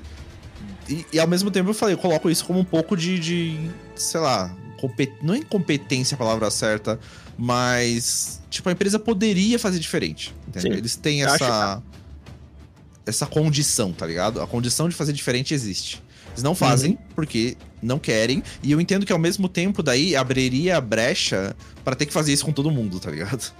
Uhum. Tipo, ah, beleza, todo mundo que foi banido teria que ter ser visto caso a caso. Mas, de novo, eu acho que uma empresa nesse porte teria a condição de fazer isso. Posso estar completamente errado. Quem é desenvolvedor, trabalha com game e tal, pode. Não, fala, porra, tá viajando, é impossível. Sei lá, tem mil pessoas banidas por dia, é um exemplo. Entende? Então, mas eu acho que sim. é, existem casos e casos, tá ligado? Eu acho que esse poderia ser um caso, poderia estar lá nas, nas regras, entendeu? É, alguns casos serão analisados indivi- individualmente. Entende? Isso não compromete que ela vai fazer isso com todos. É, mas também não, não, tipo, diz pro jogador: ah, se você tiver com hack de Stardew Valley ali, se fodeu. Entende? Tipo, eu acho que é, é uma devolutiva, entende? Porque pensa assim: Pô, a gente tá falando de um cara que não, não, não é só que ele ganhou o cinturão da Band, não é, não, não. Não, cara, o cara traz público.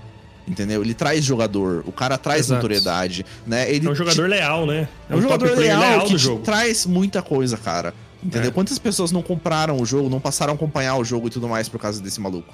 Entendeu? Então eu acho que, por exemplo, ele poderia ser um caso específico, entendeu? Tipo assim, mas tudo bem, se a empresa acha que não é válido, aí né, não tem nem o que fazer. É, foi de, foi de base. Foi de arrasta. Foi de base. e meio que deu uma dividida, né? É, algumas pessoas concordam com ele, algumas pessoas concordam com a, com a Band. Algumas pessoas falando, ah, se ele usa um hack pra, pra um jogo, é, não deixa de ser hack, né? Será que ele não pode tentar algo pro Destiny também? Então, tem toda essa discussão aí. Pode crer. Fica aí que com mais você que... nos comentários e dá a sua opinião, ouvinte, que a gente vai Exatamente, ler. Exatamente, sua opinião é muito importante. Isso. Ok, temos agora rumor. Avatar Rumores. The Last Airbender está chegando no Fortnite. Lady Gaga Olha já aí. chegou. Já é, exatamente, cara. A Lady Gaga já tá no Fortnite. Final. Entendeu? E depois disso chega aí o Avatar. O Avatar tá em alta, né? Agora por causa do lançamento na Netflix. Estão falando que é uma série bem legal. Eu vi pelo Twitter do, do, do The Vanguard lá que, cara, eles levaram até o APA pra, pro Nordeste lá, tá ligado? Uhum. Ficou bem legal, cara. Ficou bem legal mesmo. É, e eu acho que eles vão trazer esse rolê aí pra. Pro... Que, cara, eu acho que hoje a melhor. A, a, melhor forma de tu divulgar qualquer coisa é colocando Fortnite, né? Não, acho que não uhum. existe plataforma plataforma melhor para isso do que Fortnite. Deve ser muito caro, mas deve ser extremamente efetivo também. A gente, a gente né? vai ver no futuro Copa do Mundo no Fortnite. Sem dúvida, não tenha dúvida, não tenha dúvida. O, o Rainbow Six aí, torneio que a gente falou, cara, deve, logo vai ter tela lá no, no Fortnite pra assistir uhum. e tudo mais. Então, cara, não tenha dúvida, não tenha dúvida quanto a isso. Exatamente. E mais uma notícia aí, ó. Vamos falar de um joguinho brasileiro que tá fazendo sucesso na Steam aí, hein? Com análises extremamente positivas. É um jogo é, idealizado pelo Nerdcast, né? A, pelo, Grupo, é, pelo grupo Jovem Nerd, né? Pelo grupo Jovem Nerd, isso, isso exatamente, falei errado. É, é, um jogo brasileiro de roguelike com mecânica de card game. Então é um jogo de turnos uhum. em que uhum. você usa algumas cartas ali para você é, dar dano no inimigo, aumentar seu poder. Então eu dei uma olhadinha nele aí essa semana e parece que tá bem legal o jogo, viu?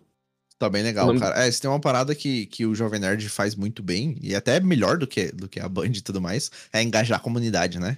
Os é, caras exatamente. batem recorde em toda a arrecadação que fazem lá de crowdfunding, para todo o produto que eles vão fazer, os caras batem muito recorde. Então isso não foi diferente, né? Eles pediam lá para deixar no wishlist na Steam, e, né, o que eles chamam de Nerd Power, né? Que seria o nosso Nerf Power aqui. É, os caras botaram no wishlist, apareceu na primeira página na Steam. Então o jogo bombou pra caralho e não foi diferente no seu lançamento, né? Então, porra. Uhum. E os gringos estão gostando por, cara, pelo simples fato de que o jogo tá em conta e é bom. Então, olha só. Exato. O, Exatamente. o nome do jogo é Rough Gunner e é baseado em todas as histórias que eles criaram é, em cima do, do Rough Gunner, né? Que veio de RPG de mesa e depois Aham. virou livro, depois virou board game, depois virou. Você sabe, né? Eles vendem tudo. Então... Camiseta, virou boné, mas... chaveiro, máquina de lavar. Mas... mas... é um universo que eles criaram, então é o jogo do universo do RPG deles. Então quem, quem gosta de RPG aí, quer um prato cheio. Exactly, muito bom, muito vale bom. a pena conferir. Microsoft se junta a criadores de Pokémon Unite para trazer Age of Empires para mobile. Olha, Olha aí, cara, tá... um jogo que tem cara de mobile, hein? Convenhamos. Exato. Sim. O meu problema com esses jogos é porque na tela pequena eu já não, já não, não me enche os olhos, literalmente, tá ligado? não, Entendi. muito difícil jogar no celular, mano. Pode crer, pode crer, entendo, entendo de verdade isso. Mas um jogão, cara, eu tô, tô empolgado, porque também eu vi que ao mesmo tempo, não, não Age of Empires, mas a Microsoft também vai trazer de novo Age of Mythology, né? Que foi, Isso, cara, sim, onde. Sim, sim, que foi onde que eu entrei em RTS. Até então eu mal entendia, sabia da existência de, de RTS. Daí foi na Lan House, lá um dia um cara falou: Ó, oh, vamos jogar Age of Mythology. Eu, que porra é essa? Só sabia jogar CS e uhum. Tibia. aí, cara, foi muito foda. O Mythology eu tô muito empolgado aí pra mim também. E espero que o Age of Empires chegue bem, bem redondinho pra mobile também, que acho que tem um puta potencial. Eu gosto pela mitologia, eu adoro mitologia de tudo quanto é lugar. É. Top, top, top, top. Só que temos mais coisas relacionadas a Pokémon aí, não só a Microsoft trazendo os desenvolvedores. A gente teve um anúncio hoje também, é, no que é o Pokémon Day, né? Enquanto a gente está gravando, em que a, a Pokémon Company vai lançar o Pokémon de cartas para celular, cara. E convenhamos, no trailer tá muito bonito, tá? Eu acho que vai ser foda. Eu vou baixar e vou jogar, com certeza. Então, para quem joga aí já o card game de Pokémon, é, agora você vai ter a oportunidade de jogar no mobile. Você vai poder é, trocar cartas como você faz fisicamente. Vai poder ali abrir pacotinho de carta. Pelo que eu entendi, cara, todo dia você vai poder abrir dois pacotinhos de carta para ver o que vem. Tá ligado? Eu não sei se daí pagando, não sei como eles vão monetizar essa porra, né? Se pagando você vai poder abrir mais, enfim. Mas eu, eu gostaria em que, assim, fosse base para todo mundo. Só, pode, só pode abrir dois pacotes de carta por dia, entendeu? Eu acho que isso ia deixar todo mundo sempre no mesmo nível, ou bem nivelado, pelo menos. Seria algo bem foda, mas duvido. Eu acho que eles vão dar uma monetizada nisso, né? Porque é o que a galera gosta de fazer de verdade, uhum. que é abrir pacotinho de carta, né? E vão fazer o que eles gostam de fazer, né? Adicionar preço em coisas imateriais. verdade. E, e, não traduzir para português. Não, mentira, espero muito que isso esteja traduzido. Porra. ai, ai, caralho. É, eu tô, cara, criei uma puta expectativa. Isso ainda não tem data de lançamento, mas eles confirmaram que é 2024. E Dan, rolou, rolou uma parada no, no. E Dan, rolou uma parada no World of Warcraft aí? O que, que, o que rolou aí que a galera do WoW também curtiu? Cara, notícia rápida aqui. uma montaria rara do WoW, né? Que por 17 anos aí só um jogador que possuía. E Nossa. devido a um erro de um GM até, depois que eu fui, que eu fui ver no, no, no detalhe. É... Agora, depois de 17 anos, 8 pessoas possuem a montaria, né? E a taxa de drop subiu aí para 2%. 2%. Tá quase a Tarrabá aí já. tá quase Cara, as taxas de, de, de, drop de alguns itens do assim, são, são insanas, né, bicho? Pô, tem item lá que é 0,00001% de chance de drop. Tá é muito tá foda tá isso. É tipo, é, é, tipo os Pokémon Shine aqui, no, no Pokémon é. que eu jogo. Véi, só, só pra você ter uma ideia também, essa semana teve um, um Pokémon vendido aqui por 8 kkk dentro do jogo. Né? Que é, é um, isso é um valor muito assim, absurdo. Isso convertido em Diamonds, que é a moeda do jogo em que você compra é, com dinheiro real, dá 47 mil Diamonds. Cada Diamond equivale a um real. Então, foi é. Pouquinho Pokémonzinho. Três Celta. Por... Três Celtinha. Tá, então. o comércio no jogo aqui é proibido, né? Você não pode vender nada com dinheiro de verdade. Então você tem que comprar os Diamonds dentro do jogo. e aí comprar do jogador, né? Porra, estratégia da empresa excelente, né? Convenhamos. Uhum. E o que mais que temos de notícia, meus, meus queridos? Finalmente saiu a lista dos exclusivos de Xbox que vão pro PS5. PS5. Aí. A gente comentou até no episódio passado, né, que isso podia rolar. Uhum. A gente Quais já sabia eles? do Hi-Fi Rush e do uh -huh. Sea of Thieves. Aí Perfeito. Ground foi confirmado que... Bom. Nossa, meu filho adora esse jogo, mas é um jogo tão difícil, tão difícil de jogar sozinho. Grounded, mas ele é tão bonito. Enfim, me é. divide esse jogo. E o Penitent, que eu não sei que jogo o é esse. Pentiment, né? O Pentiment, cara, ele é um jogo sobre arte é, é muito, muito interessante mesmo para quem gosta. É exclusivo você... também? Ele, isso, acho que ele era, ele era exclusivo de, de Xbox, na verdade, de plataforma Windows, né?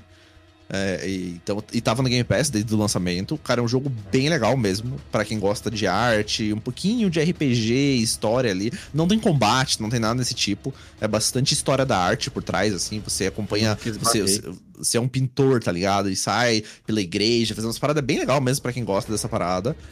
É, e agora ele chega pro Xbox, pro, pro, PlayStation 5, né? Junto com Grounded, Sea of Thieves, que para mim é, é, o maior achievement que a galera do PS5 já, já conseguiu. Cara, eles finalmente vão poder acompanhar esse jogo e agora eles vão pegar com tudo já, né? Com todas as DLCs e uhum. tudo. E nananá, tem milhas náuticas para navegar, tá? Tem Pessoal muita do, do milha náutica, porra. E o, e o Hi-Fi Rush chegando aí também, né? Um dos melhores hack and slashes aí da atualidade, que tá... Assim, ninguém fala dessa porra, mas é um jogo muito bom. Uma uhum. dublagem impecável, trilha sonora linda. Foi premiado cara, no passado. Premiadíssimo, cara, e vale, vale muito a pena. E assim, vou dar uma provocada na galera que vai poder jogar CFTVs agora que tá ouvindo a gente. É, velho, façam as lorotas que tem para fazer. Acho que são Sim. seis ou sete. É muito legal, né? É, velho. E depois façam as missões do Piratas do Caribe. Sim. Eu falei isso em alguns, sei lá, uns 50 episódios atrás. É, em 2023, não, 2022, foi a experiência com videogames mais espetacular que eu já tive na minha vida. Mas, assim, nível estratosférico, tá ligado? Jogar, fazer essa missão do, do, do, Piratas do Caribe, depois de ter feito todas as lorotas. Assim, é, cara, é estarrecedor, você fica, caralho, videogames, tá ligado? É, é isso. Videogames atingem demais, isso. né, cara?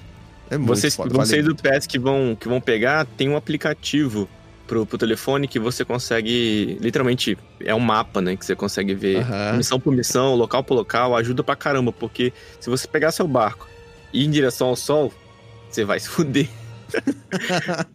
porque o jogo tem aquela aparência, mas ele não é, não é fácil. É verdade, é verdade. Eu queria já até adiantar a pauta aqui, velho. A gente ia falar por isso por último aqui. Mas a, a, Ubisoft lançou, né, o Skull and Bones, o seu jogo de pirata, em que eles anunciaram que seria o primeiro. Não sei nem como falar, a gente chama de AAA, né? Os que são 3 As. Né, quando o jogo tem muito recurso, muito investimento, esse seria um, um quadro-way, sei lá como é que pronuncia essa porra. Mas ele seria, assim, o maior jogo já produzido em todos os tempos, tá? Isso que a Ubisoft falou, não somos nós. O que acontece? Ele é um jogo de pirata, um MMO de pirata, com passe de temporada, tudo aquilo que a gente conhece. Só que assim, velho, o que você espera de um jogo de pirata? Uma boa navegação do seu navio, né? Ok. Eu acho que isso eles dão check. E no, no processo de, de pirataria, você é, combater outros navios, saquear outros navios, né? Fazer essas coisas. Cara, ele falha miseravelmente e muita coisa básica de pirata. Quando você vai, por exemplo, confrontar outro navio, você vai lá, tira um pouco de vida dele. Quando você chega próximo dele, em que no Assassin's Creed Black Flag você consegue invadir o outro navio, né? Lutar com a tripulação e saquear. Nesse, você simplesmente encosta, aperta um botão, o loot é automaticamente transferido para o seu navio. Cara, então, a experiência broxante. aí é broxante demais. Ah, pegou um mapa do tesouro, chegou pra. pra ah, o mapa do tesouro em tal, tal, tal lugar, chegou pra sei lá, escavar ele, uma coisa assim. Cara, ele aparece um pontinho ali para você chegar lá, interagir, onde o baú simplesmente brota da terra na sua frente. Entende? Perdendo todo também aquele feeling pirata. Se você vai já jogou Sea of Thieves, ou se você ainda vai jogar, Cara, Sea of Thieves, ele te dá um mapa em que você tem que é, andar contando os passos, você tem que escavar junto da tua tripulação. Tem que meter a pá na areia, né? Tem que meter a pá na areia, pode estar escavando no local errado. No Thieves você pode encontrar um tesouro se você quiser. Você mesmo pode enterrá-lo. Isso gera um mapa para outros jogadores encontrarem. Uhum. Então, isso é muito foda, tá? E, tipo assim, o, o acerta em tudo, ou quase tudo, na questão de pirataria. Ele erra para mim em algumas questões de progressão de jogo, onde uhum. você não consegue né, é, aprimorar seu navio, nem aprimorar seu pirata, nada, é tudo estético. O que tá tudo bem também, eu acho que é só uma opção, mas para mim não, não satisfaz. Mas, ah, cara, o Skull and Bones falha muito no básico, tá ligado? No básico do básico. Concordo, é. Eu acho melhor ser soltado um remaster do. Do, do Assassin's Creed 4, né? Porra, sem dúvida, mano. Soltava aí um remake dessa porra. Nossa, com os elementos online ali e tal. Ia ser, ia ser muito, muito foda, muito foda mesmo. Tá, e para agradar os nossos queridos assinantes de Game Pass que estão ou nos ouvindo aqui agora, o que, que, o que, que chega aí pra galera? Aí, Dan, agora eu vou jogar. Sim, hein? Aí agora sim, eu vou jogar, hein? Diablo 4 chegando dia 28 de março no Game Pass. Será que vai dar um, um revive no, no jogo, gente? Mano, eu acho que sim, velho. Eu acho que sim. Porque assim, muita gente não jogou o Diablo 4 porque a barreira de entrada no console era 380 reais. Hum. É uma pequena barreira de entrada só, né? Então, nada demais, assim, porra. Uh, o, metade do Series S, quase. quase. então, essa era uma puta barreira de entrada, né? E muita gente não jogou. Assim, quem, quem comprou porque era muito fã, tinha a grana sobrando. Eu comprei, cara, porque eu, eu gosto de jogar com a Jenny em co-op, né? Então a gente senta na sala ali, é, monta nossos personagens, joga junto, foi muito foda. Confesso que eu tava com a expectativa mais alta do que o jogo atingiu, mas aí talvez culpa minha, né? É, mas não é um jogo ruim, tá? De longe não é, não é ruim mesmo. E eu só esperava um jogo incrível, mas não foi, e tá tudo bem também. Aí é, é culpa de quem cria expectativa, né? Quem Mas- acompanhou o Nerfcast ano passado, teve uns quatro meses que a gente falava de Diablo, assim, constantemente. O jogo tava. Exato. Tá em bem alta, né? né? É, mas Uhum. compensação agora, nesse momento. Lembrando que ele é um jogo como serviço, então ele tem atualizações periódicas e tudo mais. Só que, cara, depois do anúncio, acho que de um desenvolvedor da, da- do Diablo lá, em que ele manda, ah, vamos jogar outros jogos, tá ligado? Ali eu entendi. Ali eu entendi que a parada, não, beleza. É, É, é Tipo, o jogo não. talvez não sabe ser um jogo como serviço, entende? Se você ouvinte vai dar uma chance pra Diablo, tem- a gente tem um episódio ali que nosso querido Radamantes dá uma descrição de é, algumas dicas de como jogar o jogo, como o jogo é, o que, que tem que fazer, o que, que não tem que fazer, o que, que acontece. É um episódio bem Perfeito. legal. Perfeito, temos um episódio, acho que é um em órbita, tá, né? Que a gente fala que sim. bastante sobre Diablo 4. Então dá uma ouvida aí, cara. E é um jogo gigantesco, né? Chegando aí pro Game Pass. Eu acho que só ele é, já vale grande parte da sua assinatura anual. E a recomendação, cara, se conseguir, jogue com alguém, seja no co-op local. Você consegue jogar em dois jogadores localmente, ou até quatro jogadores online. Então, que isso vai de- deixar a tua experiência muito mais divertida. Bem, legal. Muito bom. E aí temos mais um rumor aí, né? Uma notícia rápida aí também. Diz que tem um suposto PS5 Pro aí. Analistas dizendo que pode ser que a Sony lance um, um PS5 mais, mais parrudo, com hardware melhor, no final desse ano, começo do ano que vem, por conta do lançamento aí do GTA 6. É, velho. Cara, pra quem tem um PS5 aí, é, tirando a inveja que eu tô de vocês por tá- poderem estar jogando Helldivers, ele não é um puta de um trambolho. Assim, o bagulho tem o tamanho de uma CPU, tá ligado? Já chega com dois pés nos peitos. Ente- Entende? E agora imagina o PS5 Pro. Essa porra vai ser o tamanho de uma geladeira? Essa é a minha única preocupação, de verdade. Assim, provavelmente o preço vai ser lá em cima também, que no Brasil a gente tá falando de 5, 6 pau. Mas eu tô realmente curioso, né? Pro tamanho que poderia ser um PS5 Pro. Eu, tô- eu- eu- fico curioso pra saber o que, que esse Pro vai trazer, porque é, acho que é meio que unânime que essa geração não trouxe nada que a gente fique. Oh, a gente tá em outro nível, não sei o quê. Ah, E os jogos, sei lá, tá tudo muito bom, nada, nada estupendo. A gente tava conversando aqui que o GTA vai trazer essa visão nova pros gamers, né? Que vai. Sim, é, o sim. novo, o novo passo do videogame vai ser ali o GTA 6. Mas. Mas é rumor. É verdade. É, tá falando aqui que é, seria uma melhoria aí para rodar os jogos do PS5 com maior resolução, até 4K, e melhor taxa de quadros, né? Até 120 FPS. É. Mas já não Ok. faz? Achei que já fazia. Eu acho que já fazia, tudo bem, né? Mas, porra. Assim, quem joga hoje, eu, eu, eu acredito que quem joga hoje no, no 5 normal já está bem satisfeito com todos esses quesitos, tá ligado? Uhum. Então, É uma- porra, o cara vai querer 8K, 240 FPS, porra, compra um PC. Sim, e, e essas coisas, o console só vai até o momento, né? Se você não tiver uma, uma TV compatível, não adianta. Então, É verdade. quer dizer, é verdade. vai além do, do videogame, tá ligado? Outra coisa que não é rumor da Sony foram as dimensões em massa essa semana, né? Puta que É, isso foi bem triste, velho. De novo. Puta que pariu, é. De Ele já novo. começa. Caralho, mano. Tá muito interessante. Tá, tipo assim, tá muito triste, porque a indústria de, de, de games, de entretenimento, né? Ela tem tido uma enxugada. E isso tá em paralelo com esse crescimento de inteligência artificial pra caralho, que tá tomando emprego de um monte de gente, tá ligado? Só que ainda essa não é justificativa, né? Ninguém, ninguém assume fala, ah, não, beleza. A gente tá usando uma IA pra tomar o lugar de 10 pessoas. Mas ao mesmo tempo a indústria de desenvolvimento tá demitindo muita gente, cara, muita gente mesmo. E eu vi que essa questão da, da Sony ainda teve um, um, um cara lá, um executivo, que foi. que se aposentou, se eu não me engano. Não lembro o nome do cara aqui agora. Ele se aposentou num dia, que foi ontem. É, teve festinha e tudo mais. E hoje a galera chegou no estúdio, todo mundo tinha sido mandado embora. E assim, não são estúdios pequenos, tá ligado? Não é a galera que desenvolve lá Little Big Planet, que ainda assim seria gigante. Mas, cara, estúdio que desenvolve Homem-Aranha. Estúdio que desenvolve. É... Calma aí, deixa eu abrir aqui de novo. Pera. É, estúdio que desenvolve é, The Last of Us, Uncharted. Então, porra, é só coisa grande, tá ligado? E assim, teve Sim. muito corte. Eles não especificaram quantas pessoas foram ou de que áreas ainda. Mas, porra, é muito triste ver isso acontecendo, de verdade. A gente já tinha visto muito da Microsoft, né?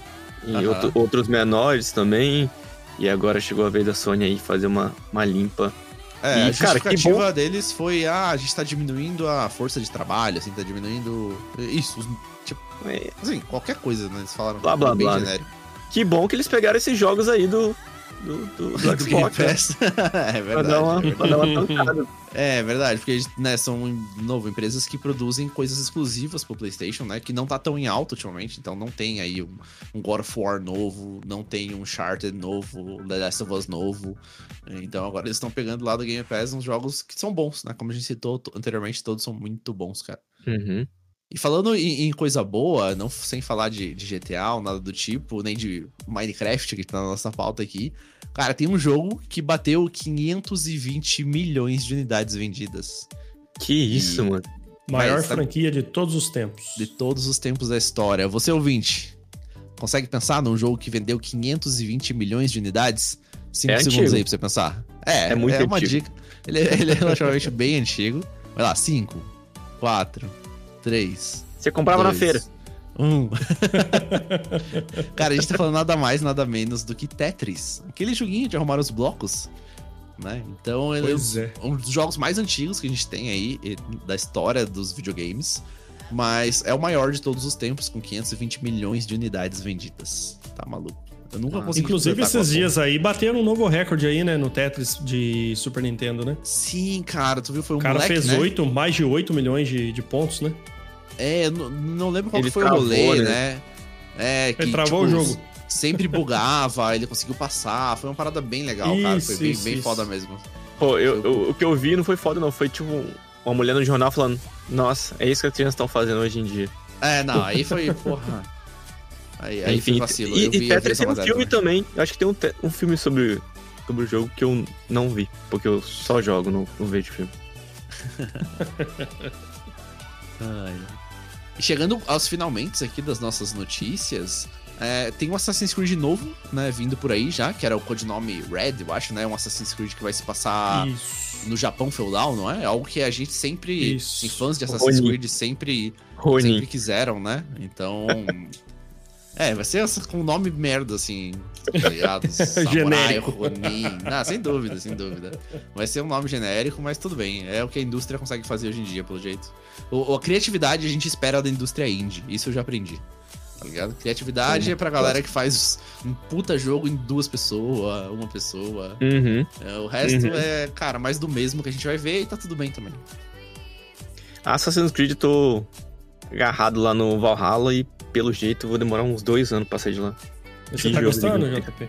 Pô, que ambientação, que. O áudio do jogo é maravilhoso, caraca. é- Gosto, Pode gosto. crer, cara. Eu tava em dúvida entre o. Entre baixar o Valhalla e baixar o Dead Island, que entrou no Game Pass também.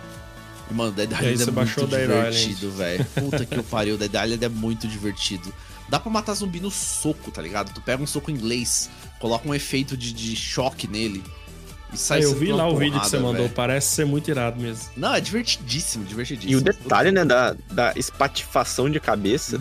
Cara, não, tu acerta, sei lá, um soco na costela, assim, explode a carne do bicho ali e a costela fica aparecendo, tá ligado? É uma parada, tipo, muito bem feita, assim, mas é claramente um jogo, assim, 18 mais, sei lá, 16 mais, assim. Não botem crianças pra jogar, tá ligado? Muito, muito maneiro. Agora aqui, na última notícia desse, desse mês, vai sair um pack gigantesco de Baldur's Gate 3, é isso? É, cara, muita Parem as máquinas. no Baldur's Gates. É, é, tipo, os caras vão corrigir um monte de coisa, vão adicionar linhas de diálogo, soluções de problemas. Então os caras vão, tipo, continuar, né, abastecendo o Baldur's Gate de um jogo Vai- single player. Vai né? dar mais uma afinada no jogo, deixar mais Assim, polido. É, single players entre aspas, né? Ele só não é um jogo como serviço, mas dá pra jogar online e tudo mais. Uhum. Mas realmente é pra deixar ele mais redondinho ainda, porque não tava bom só ganhar o jogo do ano, ele quer ganhar o jogo do ano que vem também. Quem vai gostar disso é a Pollux, né, cara? Ela tá vidrada no Baldur's Gate, daí tá muito E eu, legal. eu já pensei na DLC desse jogo e lembrei na sua, entra- na sua entrada, Diego. A gente pode conversar um Ah. pouquinho sobre isso. Pode crer, é verdade. Uhum, então, daqui a 90 dias, mais ou menos, né, lança a DLC do Destiny, a forma final, que a gente comentou agora há pouco. Mas também lança a DLC do Elden Ring, um jogo do ano, né, que levou como jogo do ano há dois anos atrás. Ele tinha prometido, né, uma DLC, uma expansão tão grande quanto o jogo original, e saiu um trailer recentemente mostrando que o jogo vai ser absurdo tá? Nossa, a DLC vai ser absurda. Ela vai ter o tamanho de Lingrave, para quem jogou, tá ligado? É um mapa muito grande. Um mapa muito grande mesmo, com mais um monte de boss, um monte de desafio, uma porrada de coisa. E ele vai sair na mesma, no mesmo mês que a DLC do Destiny, né? Então muita gente vai acabar tendo que escolher entre a forma final e o. Mas... E a DLC do Elden Ring, cara. Porque Mas... elas têm um preço relativamente bem parecido. Mas, sério, o que, que isso significa, assim? Eu vejo que a, o Elden Ring, ele é um, ele é um monumento, tá ligado? Certo. Ele é um monumento, ele é, é onde um nicho se concentra e é um nicho muito gigantesco, não é nem um nicho. É, ele, sei lá, já nasceu clássico, tá ligado? O game. Perfeito, perfeito. E ele vai roubar muito da muito da luz que tiver indo pra Destiny. Então, é mais um ponto a se preocupar aí na, na quando lançar. É, é verdade. Isso, isso é bem preocupante mesmo, assim, cara. A gente tá falando de um jogo que foi. Assim, é, é um dos jogos mais marcantes dessa geração, se não o mais marcante. Sim. Pensa, cara, para quem acompanha o Nerfcast desde o começo, sabe como que eu sou com o jogo Souls-like, né? Eu sempre achei uhum. todos muito mal feitos e absurdo e tal. Eu platinei Elden Ring, velho. Então, se ele consegue fazer isso, então ele tem realmente ele tem o seu mérito, assim, ele é um, ele é um monumento, como você acabou de comentar. Então vai ser bem complicado pra Band, pra todo mundo que vai lançar o seu jogo daqui a 90 dias. É verdade. Então, porra, cara, eu acho que empresas que têm condição vão tentar jogar seu lançamento pra frente ou pra trás. Porque não dá pra competir. Simplesmente não dá pra competir, tá? Ô Dan, vai ser tipo. Vai ser tipo o Bambam querendo bater no pop-pop. Exato. vai nem suar, meu amigo. Não vai nem suar. Vai nem suar. É verdade, é verdade. Senhores, então é isso. A gente tem o nosso primeiro bloco concluído com as principais notícias que aconteceram em fevereiro.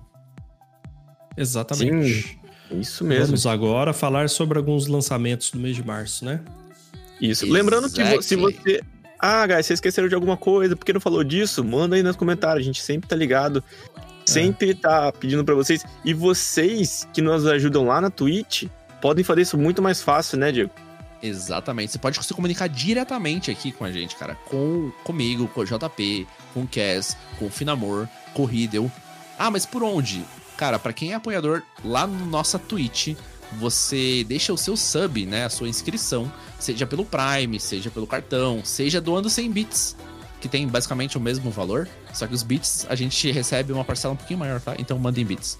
É, vocês têm acesso ao grupo exclusivo de apoiadores do Nerfcast. Então lá no Whats a gente troca uma ideia, toda semana a gente é, manda cortes exclusivos que não vão pro ar aqui, tá? Então se você tá ouvindo esse episódio editado, tem alguns cortes que acabam não indo pro ar, então a gente manda para os ouvintes de forma exclusiva. Você pode opinar e sugerir pautas, é, assuntos pra gente trazer convidados de forma direta. Não quer dizer que a gente não vai receber e não vai dar atenção pelas redes sociais. Então, no Instagram, no Twitter, tudo isso a gente, a gente vai dar atenção devida. Só que pelo WhatsApp a gente sabe que é muito mais prático, né? É muito mais pessoal e a gente cons acaba considerando um pouquinho mais. Porque, né, a gente tá ali trocando ideia. E, cara, vocês conseguem ver o que, que o Corvo de Ferro tá aprontando de novo. Então, antes de botar nas redes sociais, ele mostra lá os passo a passo, tá ligado? Você. É, é muito irado, dá pra, dá pra trocar muita ideia com a gente diretamente lá. E logo, logo, quando eu digo isso, logo, logo é bem próximo mesmo. A gente vai começar a dar loots, ou sortear loots lá dentro, né? Pra quem são os apoiadores do Northcast. Ó, atualmente a gente tá com 7 apoiadores. Se a gente chegar a 10, já vai ter sorteio de emblema, tá? Emblema exclusivo pra, uhum. pra, pra galera lá. E falta bem pouquinho, lembrando, só deixar seu sub lá na Twitch ou doar seus bits, que você já tá participando. E, cara, é muito legal trocar ideia com os ouvintes. De verdade mesmo. Essa... A gente trocar ideia lá, né? Essa pauta aqui pauta. ajudaram a fazer, né? Exatamente, algumas das notícias aqui foram os nossos apoiadores que sugeriram. Então isso é muito foda mesmo. Então quem quiser, apoia lá, deixa o seu sub na Twitch ou manda o seu 100 bits, que daí você participa lá. E agora a gente vai estar tá com mais constância na Twitch, tá? Então o Finamor tá planejando aí alguns dias, eu também vou, vou reservar alguns dias. Essa semana eu vou estar tá em viagem, então fica um pouquinho mais complicado, mas pode ter certeza que no final de semana que vem vocês vão me ver jogando algumas coisas lá. Seja Destiny, Ai. seja Dead Island, até um Vampire Survival, quem sabe. Mas se você Muito escutou bom. o último Nefcast do, do Marquinho da Destiny, você sabe que viajar e não jogar Destiny não tem desculpa. Depois daquela é. história que contou lá, não tem desculpa não, bro. É verdade, é verdade. ai, ai. Então, bora agora para os lançamentos de março. Ó, lembrando que vão lançar sei lá, uma dezena ou uma centena de jogos no mês de março, e o nosso papel aqui é fazer uma curadoria e levantar os principais lançamentos que a gente acha que pode agradar ao, aos gostos dos ouvintes do Nerfcast. Cara, então a gente tem no, no, primeiro momento aqui, no primeiro de março já, um jogo chamado The Mobius Machine. É um jogo que vai lançar exclusivamente para PC. Ele é um jogo de puzzle 2D. Cara, ele tem um, um, uma vibe meio Portal. Ele tem uma vibe assim. É, misteriosa, meio futurista. Só que ele tem é, assim, características 3D num cenário 2D. Então, se você gosta de puzzle, vale a pena dar uma conferida em The Mobius Machine. Parece ser bem legal esse jogo, hein? Parece ser bem massa. Sai pra né? onde? Sim, sim. Ele vai ele sai exclusivamente PC, né? para PC. Isso. Também temos aí o lançamento do The Outlast Trials, né? Que é um jogo oh. de terror, é isso, Diegão? Isso, do jeito que você gosta, Dan. Eu tenho medinho.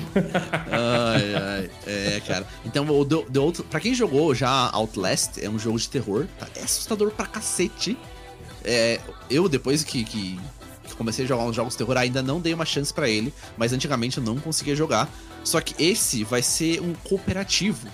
Tá? Então ele pode trazer aí, talvez nessa vibe aí, meio fasmofobia, né? Esses jogos cooperativos de terror que tem bombado, eles talvez viram uma oportunidade aí e vão lançar um The Outlast Trials, né? Que é cooperativo. Talvez esse Trials aí seja de, tipo, coisas que você tem que resolver para não morrer todo mundo. Eu acho que tem um potencial bem divertido aí para entrar junto com aquele que o Riddle gosta lá, cara, de fugir dos, dos meninos do mal lá. É. Porra, se ele tivesse aqui, ele ia saber me dizer. DBD? Isso, Dead by Daylight, exatamente. Então, é, poderia competir. Talvez ele entre para competir com Dead by Daylight, nesse mesmo segmento de jogos cooperativos de terror. Vamos ver, acho que tem muita coisa para acontecer aí. Próximo aqui da lista, 8 de março, Unicorn Overlord. O nome é, o nome é maneiro. É um é RPG tático. E fica mais pinta mais pra sua vibe, Diego. Cara, ele é muito japonês para mim, assim. Não falando de forma pejorativa, mas ele tem aí aquela, aquela estética que não me agrada muito, assim, tá ligado? Então, a, a, parada de ser um RPG tático até vai, mas também não é dentre as minhas preferências. Mas se o resto compensar, eu acabo me divertindo. Mas, assim, eu passaria. para quem gosta lá de um Final Fantasy Tactics, eu acho que pode ser uma boa. Tá? É, é, ele vai sair, acho que pra porra toda, PS5, PS4, Xbox, vai. Switch.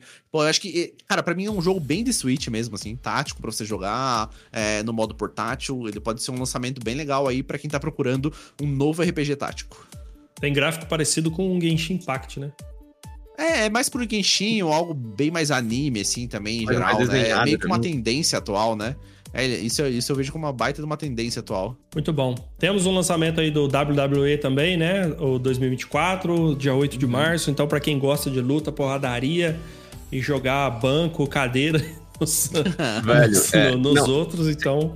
Sem sacanagem. Isso aqui nos Estados Unidos é. Eu, eu não sei como. É muito gigantesco. Muito gigantesco. Você chega num, numa GameStop da vida, é tanto bonequinho de todos os personagens. Dos personagens não, dos lutadores velho, é, é, não sei. Que não doideira, sei como que doideira. Não sei como isso acontece. É, cara, pelo menos aqui, dentro do meu círculo social, eu não conheço ninguém que se interesse por essa porra. Além de WWE, a gente tem o Outcast, não tem, Dan? Outcast A New Beginning. Foi um jogo famoso aí, né? E levaram muito tempo aí para soltar essa continuação aí, né? É um jogo de aventura, um jogo que tem gráfico bonito, tem uma, uma fauna, uma flora muito rica. É, maneiro, parece que tá, parece que tá bem legal, hein? É, e tá saindo pra PS5, Xbox e PC. Então, para todo mundo aí, Isso. dia 15 de março, quer, quer jogar um jogo de aventura, se você não, se você já é jogou mundo aberto para você explorar, então É, então vale, vale a pena, vale a pena conferir Vale o mundo pena. aberto aí, porque Vale. não é um mês que vai ter muito disso, tirando um que a gente vai falar, dois na verdade, a gente vai falar futuramente. Mas dia 20 de março a gente tem Alone in the Dark. Cara, uma franquia muito famosa. Também vai na vibe meio Alan Wake.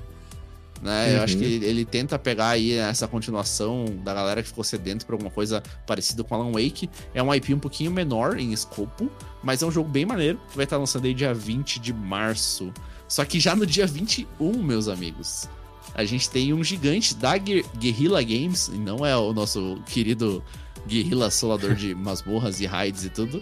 É o Horizon Forbidden West, a edição completa. Ele lança pra PC no dia 21. Cara, é- é- eu acho que dá pra resumir esse jogo em dinossauros robôs, tá ligado? É, é isso, dinossauros robôs. Porra, uma protagonista Uhum. massa pra caralho. Tem que caçar esses dinossauros. Vale muito a pena. E se você tiver afim de um jogo mundo aberto com dinossauros robôs, é a melhor escolha. Sensacional. E temos, né, um jogo aí que promete ser o jogo do ano, né, segundo nosso querido Diego. Dragon's Dogma 2. Esse Dragon's eu tô louco pra jogar, tá? Lançamento dia 22 de março. Tá vindo aí pra revolucionar o mercado de RPG, hein? Mano, o. Dragon's Dogma 1, ele foi muito foda já, mas ele, ele ficou muito abaixo do radar de muita gente. Porque ele era um jogo muito difícil. Tá? Dragon's Dogma 1 era um jogo muito difícil. Se eu não me engano, eu joguei ele no 360, alguma coisa assim. Os servidores estavam desligados. Não lembro direito qual que foi o rolê. É, mas ele era- já era bom. Só que o Dragon's Dogma 2 agora vem. Os caras aprenderam basicamente um monte de coisa. E que eles erraram no 1 pra tentar acertar no 2. Então, pra, pra mim, ele tem potencial pra concorrer a jogo do ano, tá? Anotem aí o que eu tô falando no nosso Ele é da episódio no final Capcom, de né? ano aí. É, sobre É, jogos isso. do ano, aí no final do ano, eu acho que Dragon's Dogma vai estar lá. Se não o jogo do ano, com certeza nas outras categorias, como RPG, aventura, todas essas outras coisas aí, ele vai estar lá. Então, se você gosta de jogo de mundo aberto, gosta de RPG, jogou um The Witcher, tá ligado? jogou coisas assim, você quer algo à altura, Dragon's Dogma, pode, pode confiar. Cara, outro que você pode confiar é Princesa Peach, Showtime, que vai ser Porra. pro Switch D2. Sabe por quê, Mano. meus amigos? Porque esses caras dificilmente eles erram, tá ligado? É verdade. Ah, é o verdade. nível- é o nível- de bolo, né, cara? Mas, mas é um bolo que sempre sai certo, tá Não, ligado? exato, Talvez exato, não pode te agradar. Não, mas é uma receita, é uma boa receita de bolo. É isso que eu quero dizer, entendeu? Então, Uhum. pô, não, não tem erro. Não- não- realmente não Cara, tem erro mesmo, assim. O jogo é Ainda mais esses bom. títulos, Mario, é, tem Peach, o pessoal da Nintendo, eles deixam tudo bem polido, o jogo funciona com certeza muito bem. Pode não te agradar por causa do tema? Pode te agradar, mas que vai ser um puta jogaço, vai. Vai mesmo, vai mesmo. É, anotem aí também, se não concorrer ao jogo do ano, vai concorrer a outras categorias. Jogo da família, Uhum. com certeza. Jogo de aventura, muito provável também. Talvez intertrack com trilha sonora e coisas assim, porque realmente a Nintendo não erra a mão nisso tudo. E, ah, mas é um jogo da Princesa Peach, não sei o que, velho. Imagina que tu vai estar jogando um jogo do Mario, só que melhor, porque a Nintendo aprendeu muita coisa, né, nesses últimos anos. Então, é, tipo, porra, pode, pode mandar ver com certeza, cara. Se você só tem um Nintendo Switch, é, esse talvez seja um dos melhores jogos que você vai jogar esse ano. Uhum, certeza. E no mesmo dia, lança o Rise of the Oh. Ronin. Cara, é um jogo de Aí é. samurais. É, feito pela Team Ninja, uma puta produtora. Só que, velho, é, é, um, é, Exclusivo do é um exclusivo de PS5. Só que assim, eu queria falar mais, só que ele é mais um jogo de samurai, tá ligado? E se você gosta da temática, gosta desse tipo de jogo, manda ver, pula de cabeça, que não tem erro. É, porra, é feito pela Team Ninja, jogo foda, Uhum. entendeu? Com temática excelente, bons gráficos. Agora, se você tá procurando uma coisa inovadora, diferente e tudo mais, é, é mais um jogo de samurai, tá? Então não, não, não, É. não bota todas as suas cartas nisso. Vai ali, talvez, no Dragon's Dogma, na Princesa Peach, porque a diversão pode ser um pouquinho maior, mas se a temática te agrada, manda ver, sem dúvida. O melhor jogo de samurai que eu joguei foi. ah, Putz, aquele que eles cagaram tudo. Onimusha. Ah, deixa eu falar. Pô, Onimusha foi o Onimushas, só a abertura desse jogo já barra uns, uns 10 jogos que a gente falou aqui hoje. É verdade. Onimusha 3, tá doido, que abertura perfeita. Meus amigos, fechando o mês ali, ó, 26 de março, tá chegando o Salt Park Snow Day. Pra PC, PS5, Xbox Series X, etc. E até um desenho que ensinou uma geração toda como xingar de vários jeitos diferentes. Não é pra qualquer um. Cara, sensacional, velho. Melhor desenho que eu já assisti na minha vida. É, South Park, cara, ele é um desenho muito adulto, né? É. Ele é muito adulto mesmo, é. assim. E no jogo eles também não economizam nada nisso. É, muitas vezes uhum. o personagem quebra a quarta parede, né? Ele fala contigo quando você tá fazendo merda ou não. Isso é muito. Porra. Sim, do que a gente citou, eu citei Dead Island mais cedo, que Dead Island é um jogo 18 mais com certeza, mas perto de South Park, Dead Island parece um joguinho de, de criança. De criança. Tá de bebê. Porque South Park é Exato. muito pesado mesmo, não, não é, se engane pela estética dele. ferida mas, abre. É, ele é bem pesado, mas ele, ele, provavelmente vai ser um dos jogos mais engraçados desse ano, tá? É, então se preparem uhum. aí, ele vai lançar, como o JP falou, pra porra toda, então todas as plataformas vai dar pra lançar. Eu vou esperar sair no Game Pass pra experimentar. Mas South Park Snow Day, cara. Porra. Aí. E o, o, último da nossa lista aqui, cara, que eu até guardei para falar, que é o Open Roads. Ele é um jogo no estilo narrativo. Então, para quem acompanha aqui o cast sabe que eu gosto bastante desse estilo de jogo. Ele vai ser desenvolvido e distribuído pela Napurna. Então, que faz, porra, jogos fodas, assim. Procura Napurna Entertainment, aí vocês vão entender o que eu tô falando. É só obra de arte. E esse aqui também se propõe a ser nesse estilo. É um jogo narrativo, então não vai ter batalha, não vai ter muita coisa. Mas ele, ele conta a história de uma mãe solteira e uma filha que saem viajar num carro, por isso que se chama Open Roads, né? E isso elas vão tentar investigar mistérios da família. O jogo promete ser muito foda, uma narrativa bem envolvente, assim, e talvez um pouco pesada em alguns quesitos, né? E, mas, assim, cara, eu vou jogar com certeza, ele ficando mais barato, entrando no Game Pass, no lançamento não, não, não tem condição agora, com Elden Ring e Destiny Mas Open Roads, podem confiar, se você gosta de uma história bem elaborada e tá na mão da Napurna, confia que o jogo é bom. Beleza? E, cara, eu acho que dimensões honrosas eu deixaria também nesse mesmo sentido um outro jogo chamado As Dusk Falls. Também é um, um, jogo narrativo, em que você só vai tomando decisões. Ele lança dia 7 de março. Ele vai lançar PS5 e PS4, porque ele já tem pra PC e já tem pra Xbox. Ele entrou no Game Pass também. No primeiro momento, eu aposto que vocês vão dar uma estranhada no jogo, porque ele não é uma animação. Ele, ele vai mostrando como se fossem frames. É, frame by frame, assim. Como se fosse uma história em quadrinhos que você vai lendo. Só que uhum. isso dá meio que um choque, assim, do que a gente tá habituado a ver. Só que dá uma acostumada ali. 10 minutos de gameplay a gente acostuma. E é bem interessante também. Ele conta a história de uma família que parou no, durante uma viagem, parou num, ponto, num posto de gasolina e acabam sendo reféns, tá ligado? E ele tem toda uma estética desenhada, assim, e a história gira muito em torno disso. Se eu não me engano, tem acho que mais de 30 finais diferentes, porque você pode tomar muita decisão. É, é, um jogo muito foda que vai lançar, então se você tem um PS5 aí, tá com uma graninha sobrando, gosta de um jogo narrativo, As Dusk Falls vale a pena.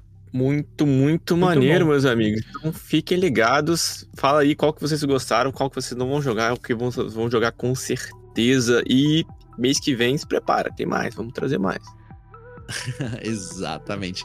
Lembrando então que todo final de mês, né, a gente lança é, então um, um episódio de notícias falando sobre os principais acontecimentos desse mês e jogos que vão lançar no mês que vem. Então talvez a gente fale sobre o sucesso que foi Dragon's Dogma, não sei, sobre a tragédia que foi South Park.